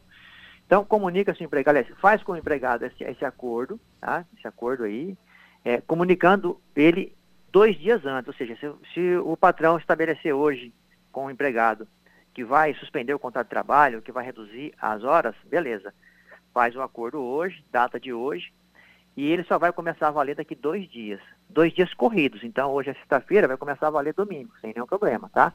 E um outro detalhe muitíssimamente importante, tá? É, tem que ser comunicado nos órgãos oficiais, acho que é o Ministério da, da Economia, da ocorrência desse acordo, tá? Tem que ser comunicado no prazo de 10 dias. Fez hoje, tem 10 dias para comunicar. Se não comunicar, o governo não paga. Ou vai começar a pagar a partir da comunicação, se for fora dos 10 dias. Isso é muito importante. Tá? É muito importante. Então, como é que faz a comunicação? Acho que eu acredito eu que os, os, empregadores, classe patronal, têm os seus contadores. Os contadores é, vão saber fazer isso. Até porque a lei mesmo está dizendo, não tem ainda o caminho como vai ser feita essa comunicação. A lei está dizendo que o Ministério da Economia vai soltar um informe divulgando como é que é que se faz essa comunicação. De qualquer forma, deixa claro que tem 10 dias para fazer essa comunicação. Doutor, antes das perguntas, então, o senhor disse que queria falar sobre estabilidade e mais sobre um ponto, não é isso? É, vou falar sobre a estabilidade, aí depois a gente deixa o ponto para, de repente, surgir uma pergunta nesse sentido, a gente coloca, tá? A estabilidade é rapidinho. Como é que é essa questão da estabilidade? Então, veja, o, empre... o patrão que acordar com o seu empregado, se vai aplicar uma dessas duas medidas da, da, da lei, ou seja, vai suspender o contrato de trabalho ou vai reduzir a jornada de trabalho, então o empregado vai adquirir o direito de não ser demitido sem justa causa, pelo mesmo tempo da aplicação da, da medida. Ou seja, se, se, eu, se, eu, se eu estabeleci suspensão do contrato por 30 dias, então, quando terminar a suspensão, volta o empregado a trabalhar e o empregado não poderá ser demitido pelos próximos 30 dias, tá? Ao mesmo tempo. Ficou, o contrato ficou suspenso 30 dias, ele volta, ele tem mais 30 dias de garantia de emprego. Entendeu? É a mesma coisa como uma empregada quando está gestante. Então ela volta, ganhou o neném, ela volta, ela tem estabilidade também. É algo semelhante. E o empregado ficou o, suspenso o contrato por 60 dias. Tá bom, então quando ele voltar, ele vai ter 60 dias de estabilidade. É claro que nessa estabilidade não pode haver demissão sem justa causa, mas pode haver o pedido de demissão e pode haver a rescisão por justa causa, para deixar claro isso. Entendeu? Então, a garantia de emprego, tanto para, eu coloquei o exemplo do contrato suspenso, mas também é para a situação onde há redução da jornada. Tá? Para ambos os casos, a lei estabelece essa garantia de emprego. Certo, okay? é, certo, entendemos. Podemos ir às perguntas, doutor? Vamos às perguntas. Vamos lá às primeiras perguntas que foram chegando. O primo fala o seguinte: num primeiro momento foi dado férias, então depois das férias estaria voltaria com a suspensão, aí sim entraria essa medida, é isso? Ele pergunta. Exatamente. Então, é, quando, quando tiver faltando dois dias, já pode já fazer já a, o, o contrato individual com o empregado, porque ele tem que ser feito dois dias antes de entrar em vigor. Já pode fazer agora, faz a conversa pelo WhatsApp, por e-mail, e faz o termo, o termo já estabelecendo o quê? O que, que tem que estar nesse termo? Do, esse termo que eu falo é o papel escrito. Tá? Tem que colocar aí que as partes concordam em aplicar essa medida provisória e que vai, o período, principalmente o período. O período, vamos supor aqui que vai ficar suspenso o contrato de trabalho, já que é esse caso aí.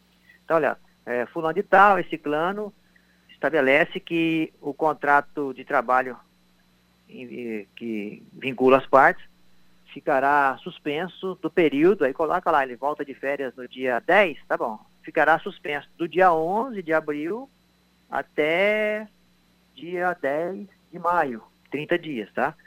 É, pronto, tá bom. Aí coloca a data, esse contrato, as partes vão assinar, e ele tem que fazer essa comunicação para o Ministério da Economia no prazo de 10 dias contados, já que está fazendo hoje esse contrato, no prazo de 10 dias. Tá? Então, ou seja, o, o, já fica estabelecido que o empregado vai terminar as férias dele, ele já no dia seguinte o contrato está suspenso. Sem problema, sem problema algum. Certo, vamos a mais perguntas então. Bom dia, Nayara. Bom dia, Verônica. Aqui é o Roberto do Parque Atalaia. Deixa eu só entender, né? Quer dizer que quanto maior o salário, maior o prejuízo do empregado, né? Por exemplo, se o empregado ganha 6 mil, aí o patrão fala que vai pagar só 50% do que ele ganha, né? Então, ele vai ganhar 3 mil pelo empregado e vai faltar os outros 3 mil. Dos outros 3 mil, o seguro-desemprego só paga né, 80%. Só que tem o teto, né? Então, em cima do teto aí, ele vai perder mais de mil reais. É isso, né?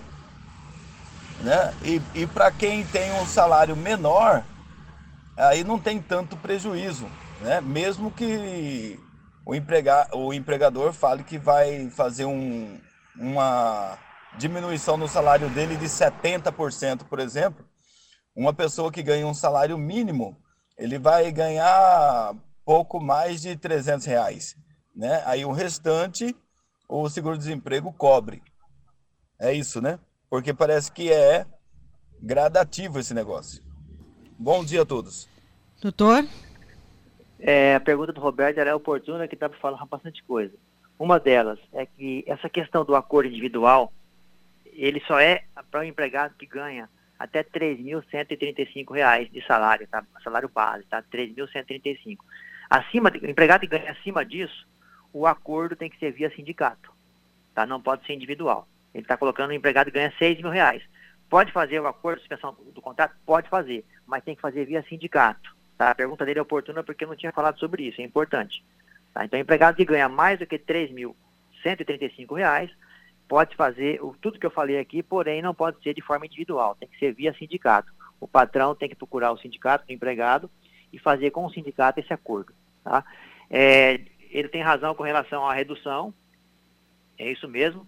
É, deixar claro que a redução de jornada, a lei estabelece três patamares: 25%, 50% e 75% ok? Então, é, vai ter que ser feito, na, na, na, no acordo individual, tem que obedecer um desses três patamares. No acordo coletivo, pode-se colocar um patamar é, diferenciado entre esses aí. E, é, ele perguntou isso, com relação à perda, de fato, o seguro-desemprego tem um cálculo diferenciado e o empregado vai perder. O importante falar, Nayara, é, Verônica, queridos ouvintes, é que ainda que o empregado perca, a, a perda é, é, é, pouca, é pequena, porque o importante disso aqui, o, o principal disso aqui é que ele está garantindo o emprego. Porque se não fosse essa lei, o empregado estava desempregado, ia para a rua, tá? Ia para a rua, ia receber o seguro-desemprego e acabou o seguro-desemprego e está desempregado. Uma coisa importante que eu quero falar aqui, né? não sei se vai ter pergunta nesse sentido, mas eu quero falar. Eu estou falando aqui, cálculo do seguro-desemprego, vai pagar isso aqui. Tá bom, o empregado suspende o contrato de trabalho dele agora, Nayara é, passa dois meses suspenso, ele volta da suspensão, passa mais dois meses trabalhando, acabou a peristabilidade, daqui quatro, cinco meses o patrão manda ele embora, demitiu ele. O ramo de atividade do patrão não teve mais jeito, não conseguiu vencer a, essa, a, esse problema da economia do Brasil, e aí ele fechou o estabelecimento, manda embora o empregado. O que acontece? O empregado recebeu esse dinheiro do governo agora. Como é que fica o seguro-desemprego dele daqui quatro, cinco meses? Fica normal, Tá? Deixar bem claro para a população isso aqui. Fica normal. Esse, esse pagamento que o governo vai fazer aqui não tem absolutamente nada a ver com o seguro-desemprego. Então, o direito ao seguro-desemprego, ele fica mantido. A própria lei é, expressa com relação a isso. Tá? O empregado, isso aqui não interfere o direito que o empregado tem com relação ao seguro-desemprego. Então, eu digo isso porque o próprio seguro-desemprego, à medida que a gente vai, vai usando ele, ele vai criando uma, um período de carência, tá? Então, deixar claro, esse pagamento, esses pagamentos aqui previstos nessa lei, eles não interferem no direito que o empregado tem com relação ao seguro-desemprego. Se o empregado for demitido daqui 4, 5 meses, ele vai poder receber esse seguro-desemprego normalmente, ok? Certo, vamos a mais participação aqui dos nossos ouvintes. Olha, tem uma empresa de transporte de bebidas. Como tudo está parado, posso dar férias para os motoristas e após isso optar pela suspensão? É o Brau, Braulino. Agora, precisa dar férias ou já pode optar por essa suspensão? Olha, é o empregador que vai, vai fazer como ele queira, né? É, a, as férias ele vai, vai estar na medida, medida provisória anterior, que é a 927.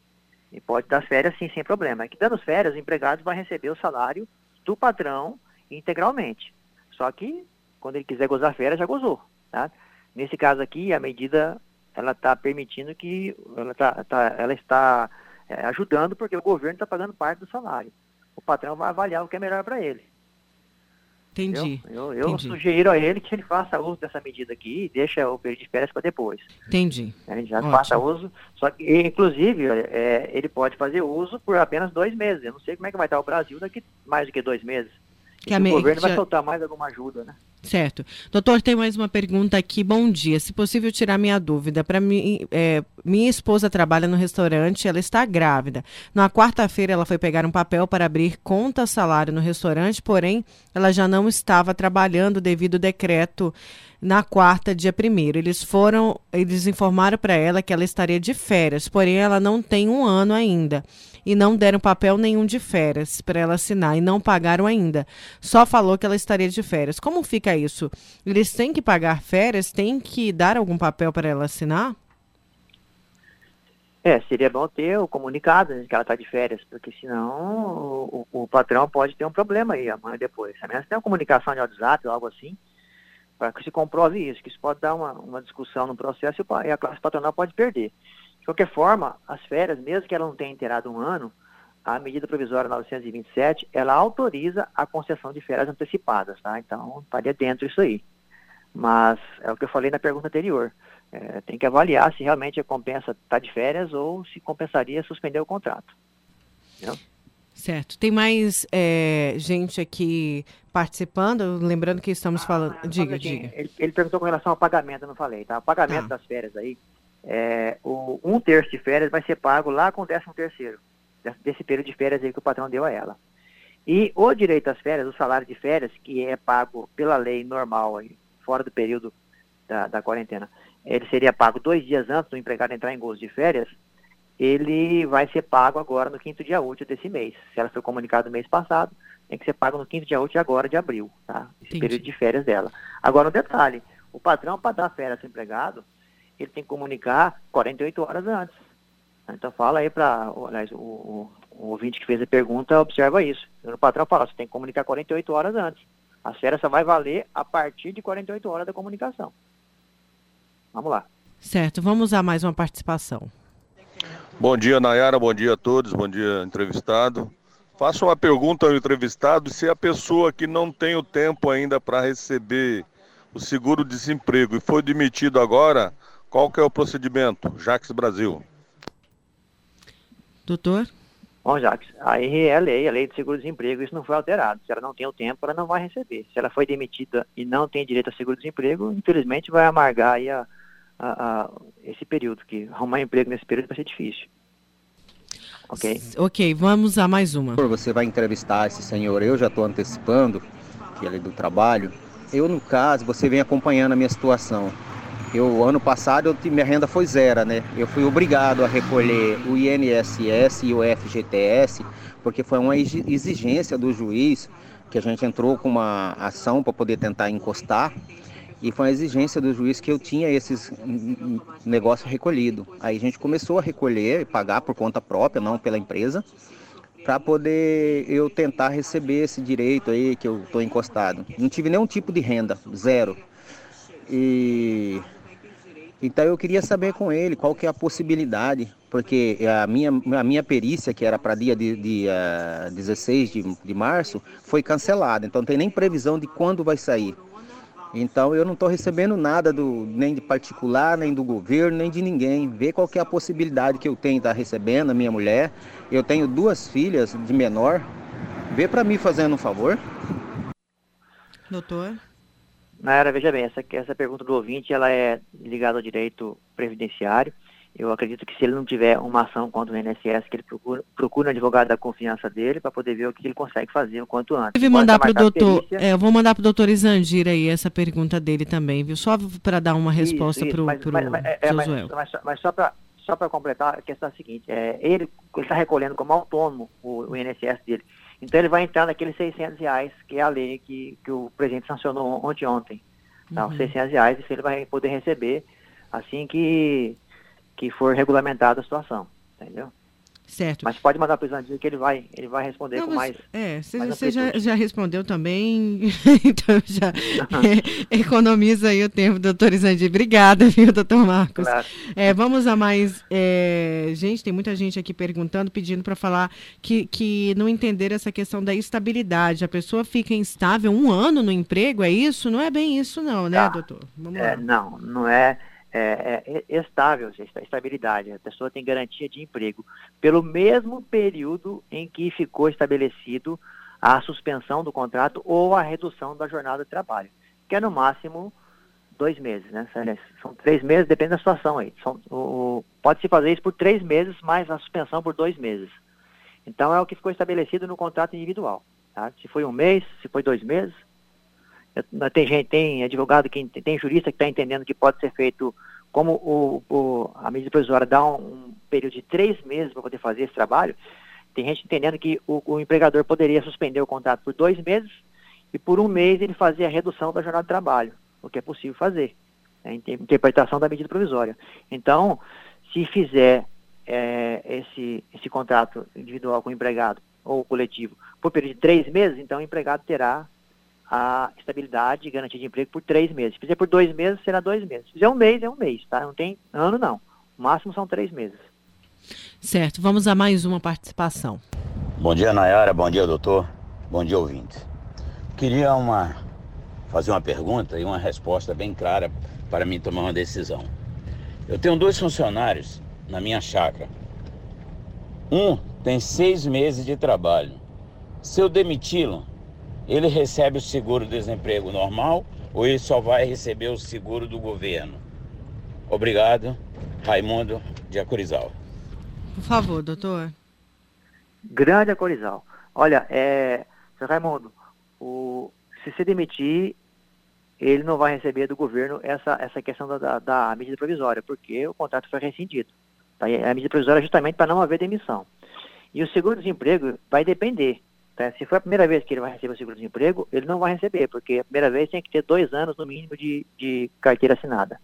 A segunda vez, um ano e meio. Eu não sei bem como é que é o período de carência, mas é, pode ser que ele não receba, não. Com seis meses apenas, é, ele vai ter dificuldade em receber seguro-desemprego. Então, se você quiser ajudar o empregado, melhor seria não demiti-lo e suspender o contrato de trabalho dele, que aí o governo vai pagar para ele pelo menos uma parte do que ele está deixando de receber. Agora, Lembrando que quando voltar, né, quando ele voltar, nesse caso aí, seu Raimundo, quando ele voltar, quando acabar a suspensão, o empregado vai ter direito a mais dois meses aí de estabilidade. Agora, o, o, o, Luciano Ramalho, ele faz uma excelente pergunta aqui, vamos lá. Bom dia, Luciano Ramalho. É, nós sabemos que no Brasil existe um delay, né, até que as coisas sejam aprovadas e comece o, trabalhador a receber. Por exemplo, uh, seguro-desemprego, quando um trabalhador, trabalhador sai da empresa, ele demora quase dois meses para começar a receber. Com essa pandemia, a urgência do dinheiro na mão do trabalhador, como será feito isso se nós sabemos que na via normal isso não tem essa agilidade? Será que nós vamos começar a receber esse dinheiro da, quando acabar a pandemia? Bom dia, Luciano Ramalho. É, na verdade, a boa burocracia pergunta. que já existe, mas qual que é a previsão dos, dos é, operadores do direito? A lei, a lei, fala isso aí, não, a lei expressa nisso. Coloca o seguinte, o, o, o exemplo aqui, o, o, empregado e o empregador, patrão e empregado fazem hoje um acordo para poder fazer a suspensão contratual. Comunica-se dentro dos 10 dias, tá? Comunicou. O que vai acontecer? O governo vai pagar em 30 dias contados da data da assinatura do acordo, ou seja, data de hoje. Então, daqui 30 dias, dia 2 de, de maio, estaria sendo feito esse pagamento. Está na lei isso. Mas para isso o patrão tem que fazer a comunicação dentro dos 10 dias que a lei estabeleceu para comunicar os órgãos oficiais. Tá? Então o governo vai fazer o pagamento no, 30 dias após a assinatura do contrato. Então, supor, assinei o contrato hoje. Daqui cinco dias eu comunico. Então, o governo recebeu daqui cinco dias, daqui mais 25 dias, que vai dar 30, ele vai fazer o pagamento. Tá? Então, não vai demorar mais do que isso, não. Está expresso na lei que o pagamento ocorrerá 30 dias após a data que está consignada no, no, no documento que, que, suspendeu o contrato ou reduziu as horas trabalhadas. Essa dúvida o pessoal quer receber logo, né? Não dá para esperar como a gente está acostumado aí com as burocracias do país, né, doutor? Com certeza. Eu nem digo seguro-desemprego, mas o, a, questão da, da, pergunta anterior aí do, do, da Previdência Social, tá o empregado afastado sem receber, vai ter que fazer perícia, três meses para fazer a perícia. Tá, tá uma calamidade isso daí. Mas vamos para frente. Certo. Vamos a mais. Tem gente me falando muito do Corona Voucher, gente. Não, a gente está falando de outro assunto que é para que atinge quem está de carteira assinada, tá? E o pessoal está perguntando se vai ser emprestado. Não, não tem empréstimo. Isso daí, inclusive, é por pouco tempo. São 60 dias, não é isso? Essa medida provisória? Doutor é, Marcos. são 90 dias. É 90? É, o, isso pode ser feito por 90 dias. É, lembrando que a suspensão é por 30 dias, por, por, por 60 dias apenas, que poderá ser feito no prazo de 90 dias. Então, eu posso fazer 30, parar um tempo, ver como é que está o mercado e fazer mais 30. Não pode? Eu posso, não preciso fazer 60 direto. Certo. Vamos tá, aqui eu a. Posso isso dentro de 90 dias. Vamos aqui tá. a mais uma pergunta. Bom dia, Nayara Moura. Aqui é de Rosário Oeste. Eu queria saber o seguinte: é, são várias perguntas. Primeiro, a pessoa que trabalha em empresas, assim, que não é efetivo do Estado, que depende daquele salário inteiro para comprar as coisas. Se vai diminuir o salário da pessoa, também tem que diminuir os alimentos também. Nos mercados, tudo tem que diminuir também, porque com o salário inteiro já é difícil conseguir pagar todas as contas, comprar as coisas, tudo. Então tem que diminuir também o preço das coisas, do alimento, das coisas, tudo tem que diminuir. E outra, quem é aposentado pensionista, que tem aquele salário, ganha acima, tá, acima de 3 mil, vai reduzir. A pessoa que tem imposto de renda para pagar, que, ade, que antecipou imposto de renda, antecipou 13 terceiro, para poder fazer uma reforma, alguma coisa, usou o dinheiro. E que o governo falou que esse ano ia pagar agora em maio. Nesse caso não entra é, pensionista e nem aposentado, né, doutor? Porque é, paga... é, na verdade, é. Pensionista vai ser pago como se não houve alteração. O governo vai pagar normalmente. Então, espero que tenha dinheiro para isso, né? Porque esse dinheiro que ele está usando aqui agora, ele vai desviar de alguma coisa. Mas acredito que sim, não vai faltar dinheiro para pensionista, não. Nem para aposentado. Agora, uma coisa que o, que o ouvinte colocou, que baixar preço de mercado tal, que está difícil, está ganhando menos, de fato, é, infelizmente, nós estamos, todo mundo, todo brasileiro, todos nós vamos sentir na carne a situação da pandemia. Isso é uma coisa óbvia, não tem como fugir disso. Né? Então, estão é, se criando mecanismos para amenizar isso, mas todo mundo vai sentir, infelizmente. Né? Vamos, Vamos a, a, mais uma participação? Bom dia, Nayara. Bom dia, entrevistado. Que é o Braulino novamente. Eu tenho um funcionário que foi registrado agora, antes da, da epidemia, agora a partir do dia 1 que foi dada entrada na, no registro dele ele também tem esse direito, porque eu estou com a minha empresa parada e eu precisava saber dessa informação. Se os outros seis funcionários que eu tenho vão ter esse direito, que tenha um bom tempo. Agora, e esse que foi registrado agora? Também tem o mesmo direito da suspensão do trabalho e está é, recebendo esse benefício? Doutor? Nayara, deu sorte. A lei diz que até o empregado registrado até dia, contratado até dia primeiro, até a edição da lei, tá? Então ele vai ter o direito sim, tá bom? Vamos usar mais uma para a gente encerrar. Vamos lá, doutor. Bom dia, Nayara. Bom dia, entrevistado. Bom dia, ouvintes da vila. Ô, Nayara, queria saber, sabe, sabe que eu trabalho no restaurante, eu queria saber se, se o entrevistado pode falar ou não. Eu trabalho de carteira assinada, só que agora me deram férias e tô de férias parado, tá me pagando, uns pouquinho a metade, mas tá pagando. E quero saber se como que é o se, se, se de, depois disso nós temos como receber o, Isso que ele está falando aí, tudinho. Doutor Marcos, mais uma aqui, o senhor responde as duas. Bom dia, Nayara. Mais uma vez. Põe minha pergunta no ar pro doutor. Eu entrei de férias, é o José Benedito da Cruz do Arais, entrei de férias, Nayara. E aí a menina do RH lá falou que eu vou receber só em maio, doutor. E eu gostaria de saber do senhor. Meu nome é José Benedito da Cruz. E como é que é isso aí, doutor, essa lei aí? Por favor, doutor. É, claro, veja bem, essa questão das férias, já abordamos uma parte, vamos ampliar isso, é importante. É, o, de fato, os restaurantes todos deram férias, eu só conheço, todos deram férias para os seus empregados. E no retorno das férias é que vão suspender o contrato de trabalho. Então, então tá previsto isso já. Agora, o pagamento, então, bem explicado isso, tá? Retornou das férias, caso queira, o patrão suspenda o contrato de trabalho. Imagina que o caminho vai ser esse, que é o, o caminho melhor que tem para todo mundo. Com relação ao pagamento, o ouvinte perguntou que vai receber só em maio. Então, veja bem, é, não é bem assim. Se ele entrou, se ele entrou em gosto de férias no mês passado, ele vai ter que receber os dias de férias agora, no quinto dia útil deste mês agora de abril. Tá? Tá na lei isso. Tá na medida provisória 927. Ok? Só, só um terço de férias, aquele direito lá, bônus de férias, há um terço, que ele vai receber no final do ano. Tá? Agora, os, os dias de férias, ele tem que receber agora no quinto dia útil de abril, que vai ser dia 6, eu acho, se não me engano, 6 ou 7. Vamos lá. Certo. É, bom, essas foram. Tem, tem a pergunta que foi chegando, o doutor Marcos Avalone é nosso parceiro aqui, ele sempre nos ajuda muito. É, o nosso tempo está muito estourado, tem outras perguntas, mas vou ver se eu consigo encaminhar para ele, para ver se ele dá esse apoio aqui para a gente, viu? Mais uma vez eu te agradeço muito é, pelas informações e a gente vai acompanhando. Com certeza vai surgir muita dúvida no meio do caminho, não é isso? Sim, nós estamos Estamos tendo em grupos de WhatsApp, em lives, é uma discussão muito grande com relação à parte técnica da medida provisória.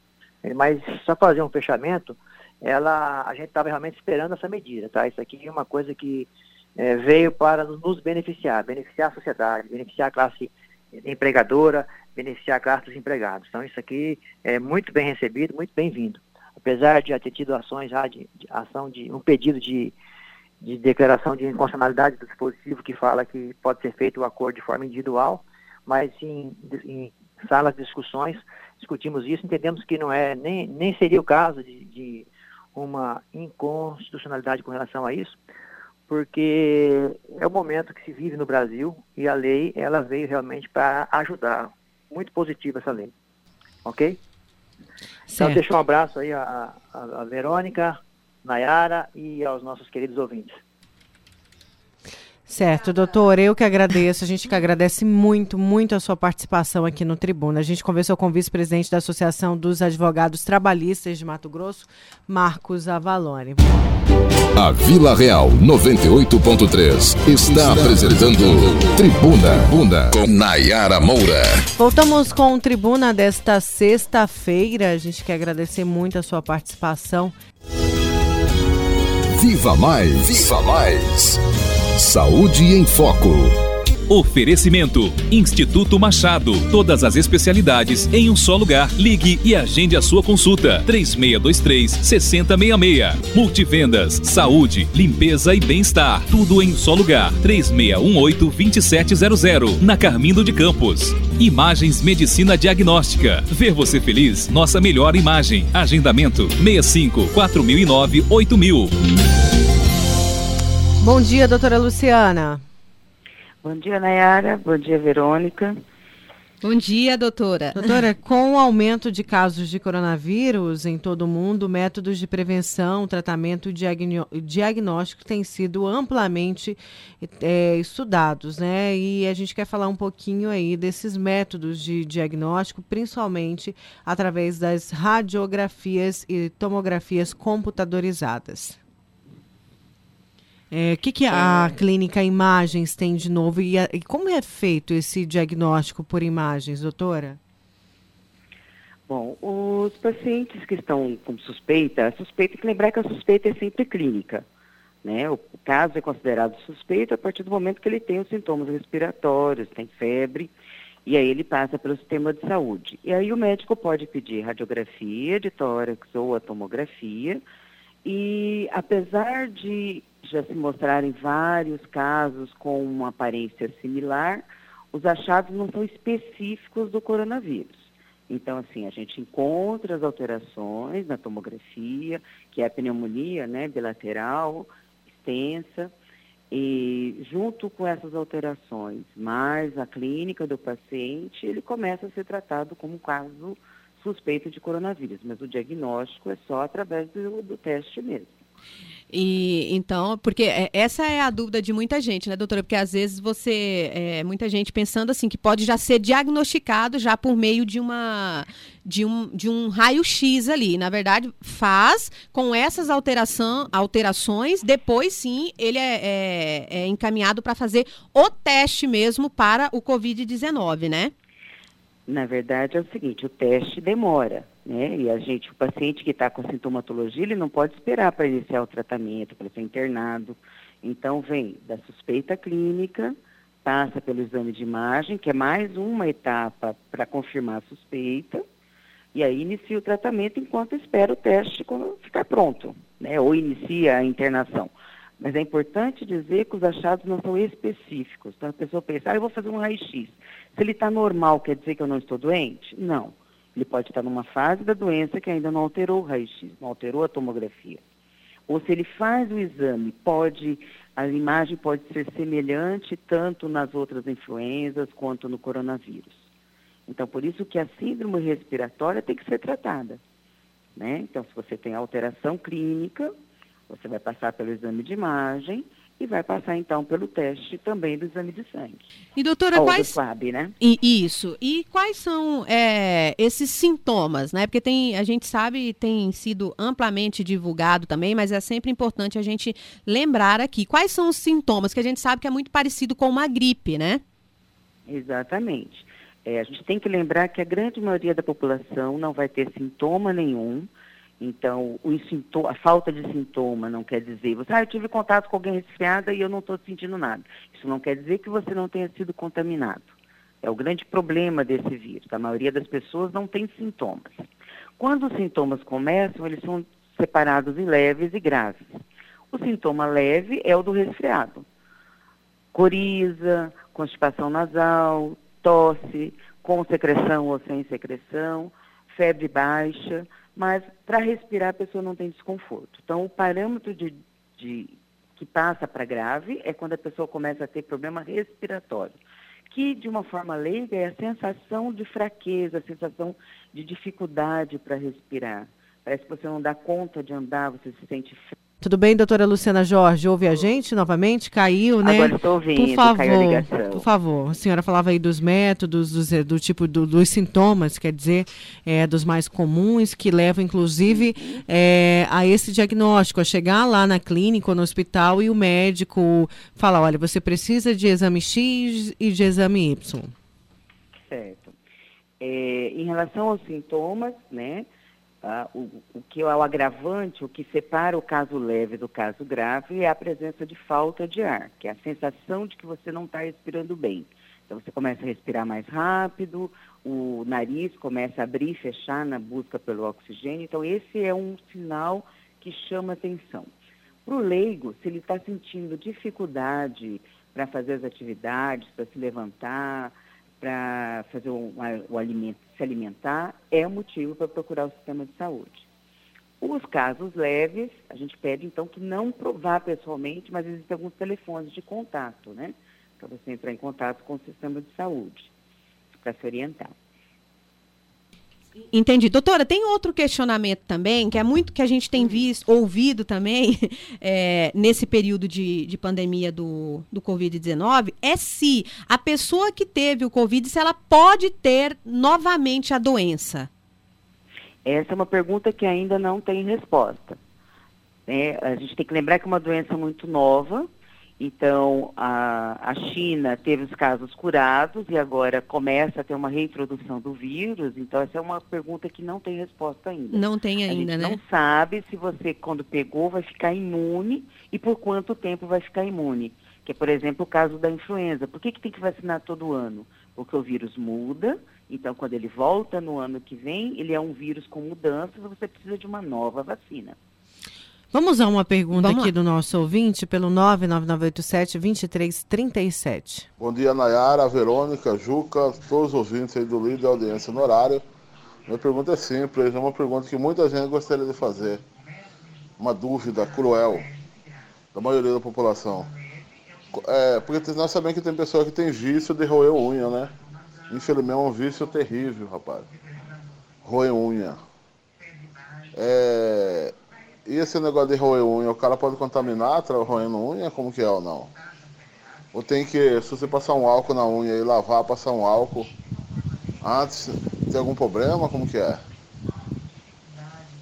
Explica pra nós aí, obrigado. Chacororé aqui do, do Cuspó. Doutora, Pô, é, é realmente uma dúvida comum, né? O vício de roer unha, ele é uma coisa dificílima de controlar, né? A pessoa que tem essa compulsão para roer a unha, ela tem dificuldade. Se ela conseguir evitar de roer a unha, é óbvio que é melhor, porque é óbvio que é uma forma de contaminação, sim.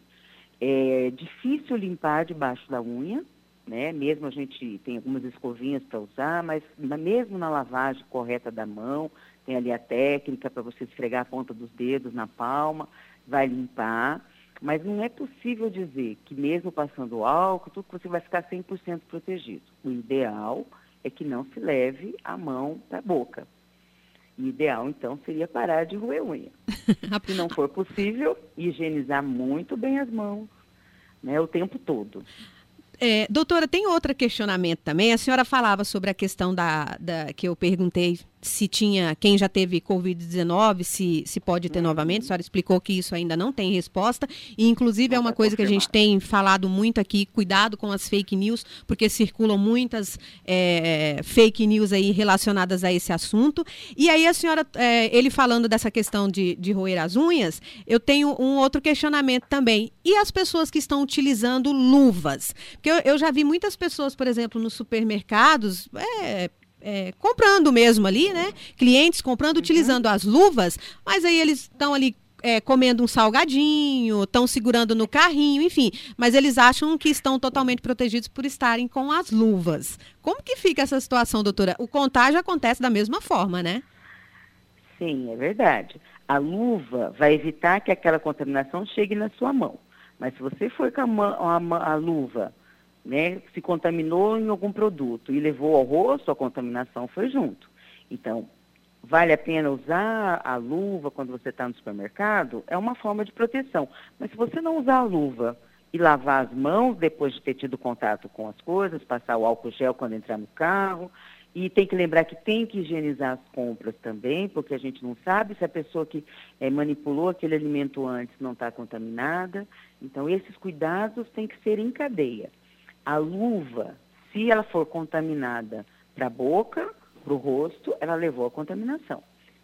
né? Na, na, as pessoas da área médica, você é tão doutrinado de que quando você coloca a luva você não pode tocar em nada, que fica mais fácil para a gente. Você colocou a luva, você não vai contaminar o seu rosto. Mas para o leigo, realmente não faz diferença. Né? Tem que tomar muito cuidado, sim. Tá, aproveitando já que a gente está falando das luvas, doutora, outro grande questionamento que está sendo feito também no momento, e eu acho muito oportuno que a senhora explique, é sobre essa questão da utilização das máscaras. A gente sabe que essas máscaras que a gente já, já tinha, tem conhecimento, já conhecia aí, essas máscaras branquinhas, Hoje a gente já não consegue encontrá-las mais é, em local nenhum para comprar. E a orientação até que já estão dando é que a gente utilize essas máscaras para evitar esse, essa contaminação também. Como que é? Pode-se usar essas máscaras de tecido que estão sendo fabricadas agora? Elas vão ajudar a evitar a contaminação pelo Covid-19, doutora? Sim, de fato. Ah, qual é a vantagem da máscara? Em primeiro lugar, a pessoa que está contaminada, quando ela espirra, ela não vai soltar aquelas gotículas no ar, que é a grande forma da, da contaminação. né? Então, a pessoa que está contaminada diminui a contaminação do ambiente. Para a pessoa que não está contaminada, você também não respira aquela contaminação de uma pessoa que acabou de espirrar ou tossiu né, inadvertidamente perto de você. A questão da, da máscara descartável, ela realmente está sumida do mercado. a, os hospitais, clínicas, todos estão tendo dificuldade de comprar, não é só o cliente. Mesmo quando você vai comprar no atacado, você não tem. Tá? Estão sendo fabricadas de urgência em todos os lugares. O que o ministro da Saúde quer é que a gente use a outra máscara, deixando essa reservada para quem está na linha de frente, né, na área de saúde. É, tem algumas orientações para máscara de tecido, né? No site do Ministério está bem claro. A gente pode usar qualquer tecido que você tenha à sua disposição em casa. É, o mais comum ter uma camiseta velha. Você vai cortar, ela tem que ter duas camadas dessa máscara, duas, duas camadas de tecido comum. Tem que ter uma forma de amarrar, que pode ser elástico, uma, uma, uma faixa, para amarrar e ele ficar presa no rosto. Não adianta você ter uma faixa só amarrando em cima e ela está solta embaixo. Outra característica importante da máscara é que ela é de uso pessoal. Então, se tem várias pessoas na família, tem que ser feita pelo menos duas máscaras para cada pessoa, porque se ela molhar no, no, uso, você pode usar por mais ou menos duas horas, ou se ela se contaminar antes disso, você tem que ter uma outra disposição para trocar. Depois do uso, a máscara deve ser lavada com hipoclorito, que é a famosa Quiboa, que a gente já usa na limpeza há tanto tempo. Né, uma solução de quiboa com água, ela fica de molho por 20 minutos, depois disso lava com água e sabão, depois de seca passa a ferro. Então ela é útil para quando você precisar sair de casa, lembrando que o ideal é que a gente saia o mínimo possível, só quando é necessário. E, doutora, é, a gente precisa ter esses cuidados com a utilização dessa máscara em casa. Quando você está utilizando a máscara na rua, por exemplo, ou você vem trabalhar com essa máscara, ou você está utilizando ela quando é, você precisou ali, na, na, urgência, de ir a uma farmácia, a um supermercado, porque o que a gente vê muito é as pessoas ficarem o tempo todo manuseando essa máscara no rosto. E isso também é, é bem complicado, porque ali também pode haver a contaminação, né, doutora? Com certeza. É, isso é muito comum. Até no começo as orientações era que não se usasse máscara, justamente porque como você tem uma coisa no rosto, você vai acabar levando mais vezes a mão ao rosto. Então é uma coisa que a gente tem que se policiar. Lembrar que a máscara te dá uma proteção, ela é útil realmente para quando você sai de casa, vai ao mercado, vai à farmácia, ou no, no, no sistema é, público de transporte, né, que vocês são mais próximos uma pessoa da outra você utilizar a máscara. Mas tem que lembrar que a máscara, a mão não pode ir ao rosto. Essa é a regra básica de conduta que a gente tem que tomar. E não se pode pegar a máscara na parte do tecido que fica ali na frente do nariz, do rosto, da boca. A gente pega a máscara pela alcinha que está ali na orelha. Seja na hora de colocar, seja na hora de tirar, a gente não contamina aquela parte com a mão também. Uhum. E doutora, outra para a gente encerrar, só mais um questionamento a respeito das máscaras. A, a, quem ainda é, conseguiu ainda essa máscara branquinha, que é aquela bem fininha, eu, eu não, me, não, lembro o nome dela agora. Quanto tempo de utilização que ela é, é, que eu posso utilizar e a forma de descartar? E a de tecido, por exemplo, qual que é o tempo de duração que eu posso ficar com ela no rosto? A descartável é preconizada que se use por um período máximo de seis horas a menos que ela seja fique úmida. Então, se você está respirando, se você está resfriado, você está espirrando, ela vai ficar úmida rapidamente. Se ela ficou úmida com uma hora, com duas horas, você tem que trocar de máscara. É, a de tecido é a mesma coisa. Se ela ficou úmida, porque você está com secreção, então você vai precisar trocar antes. Mas se não, você pode usar por duas horas, que é o tempo médio que a gente vai levar para ir fazer uma compra ou ir à farmácia.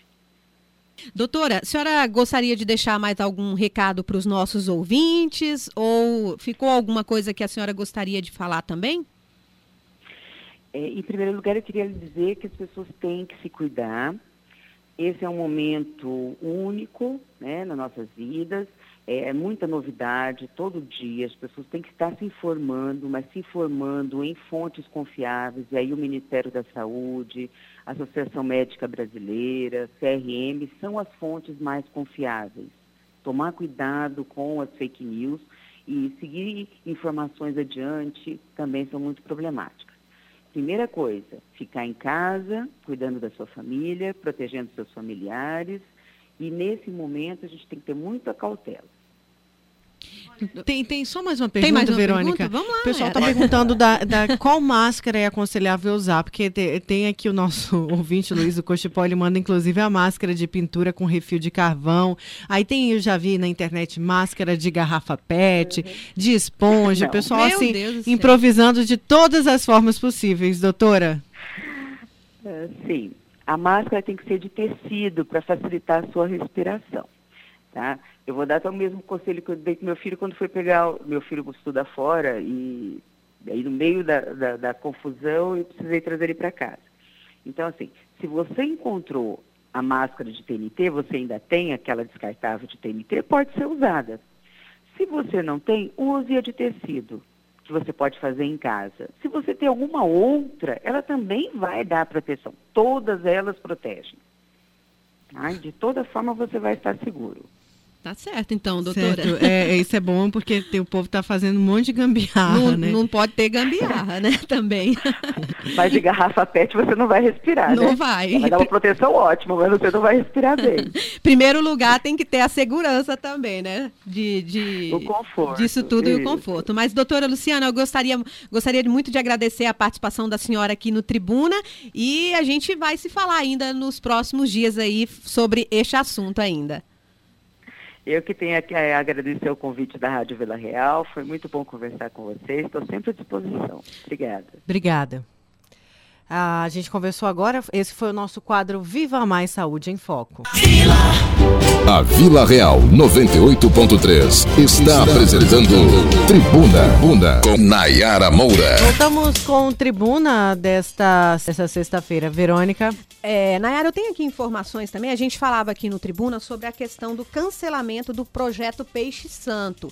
Então eu tenho aqui as informações porque a Secretaria Municipal de Agricultura, ela informou então que o Peixe Santo, que o projeto Peixe Santo, promovido pela Prefeitura de Cuiabá e entidades parceiras, foi cancelado. A suspensão do evento, que seria realizado entre os dias 7 e 10 de abril, deve-se à implementação de ações para evitar a pandemia do novo coronavírus. O projeto tem como principal objetivo garantir o alimento típico dessa época da Semana Santa, o peixe, por um preço mais acessível e de qualidade à população cuiabana. A secretária titular da pasta, Débora Marques, explicou que a decisão foi baseada em uma das principais orientações do Ministério da Saúde de evitar aglomerações populares no mesmo espaço e outros cuidados essenciais. Então, segundo a secretária, tudo já estava sendo organizado para a volta do projeto Peixe Santo, sendo ajustados os últimos detalhes, cumprindo todas as recomendações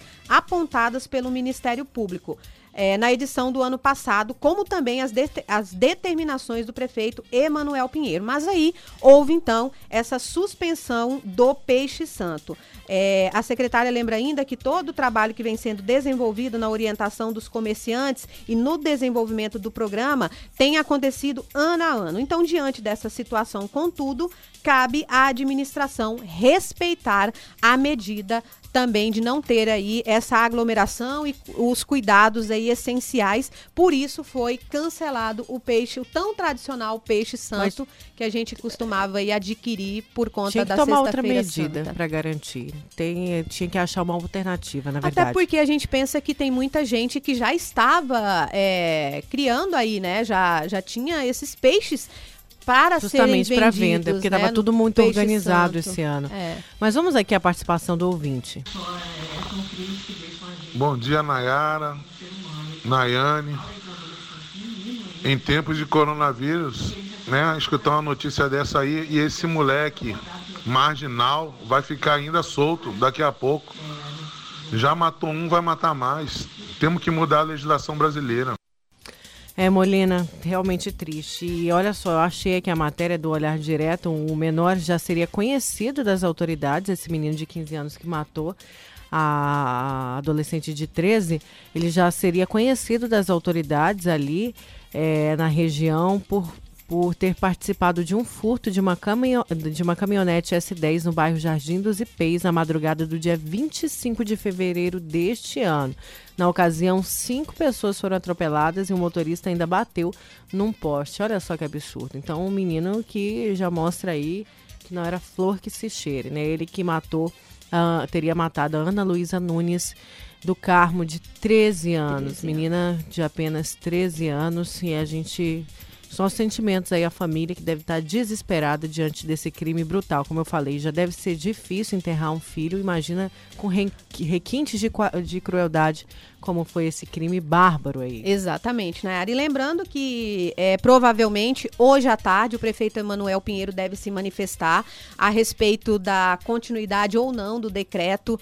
É, do município em relação ao Covid-19. Existem grandes especulações em relação a se ele vai abrir todo o comércio ou não, como é que vai ficar essa situação, visto que na próxima semana a gente tem aí, é, na quarta-feira, o aniversário de Cuiabá, que, que é feriado, e a sexta-feira santa também, que é que é respeitado também como um feriado é, também na semana que vem. Então a gente fica aí. Será que o decreto continua na semana que vem por conta desses dois feriados ou não? Ou fica para a próxima semana a liberação ou não também, né? Olha, tem um ouvinte falando sobre o peixe santo, Verônica. Vamos lá.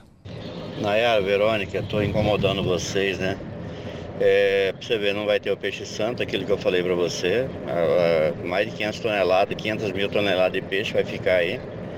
Eles podiam liberar a feira, né? Liberar a feira, organizar para não ter tumulto, as pessoas idosas não ir na feira e as pessoas mais jovens. É só questão de organização. Era só liberar para vender o peixe na feira. Pronto, estava resolvido. Porque o povo vai querer comer o peixe. E aí? Sair com o peixe vendendo na rua, no carrinho, igual faziam antigamente. Antigamente fazia isso aqui em Cuiabá.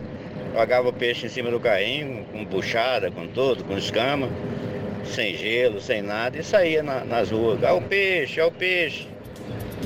Obrigada, viu, seu, é, é o seu Francisco, lá do Rio dos Peixes, participando com a gente. E é o que a gente colocava, O senhor né, não, Nayara? não incomoda, viu? O senhor não incomoda, que ele tem uma foto bonita Olha, segurando o peixe, que é que do é tamanho esse, do Juca? Juca, esse peixe. Eu não conheço muito de. Eu sei comer peixe, sabe Nayara, peixe? mas não sei o Que peixe é esse, seu Francisco, aqui do perfil da sua foto do WhatsApp?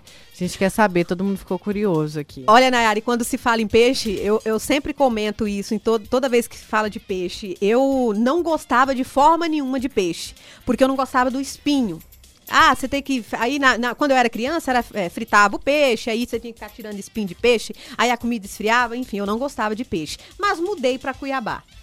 E depois que eu mudei para Cuiabá, eu nunca na minha vida comi um peixe mais gostoso na minha vida do que em Cuiabá. Conheci peixe que, não, que o pessoal conhecia a possibilidade de retirar o espinho do peixe também para ficar bem mais fácil para você consumir. E hoje, se eu pudesse, eu comeria peixe todos os Nossa, eu dias. adoro peixe também. E o, e o cuiabano, gente, isso não tem o que discutir. Eu já comi peixe em outros lugares, mas peixe igual Cuiabá, igual os cuiabanos sabem fazer aqui, não tem outro lugar, Nayara. Olha Muito ele. bom.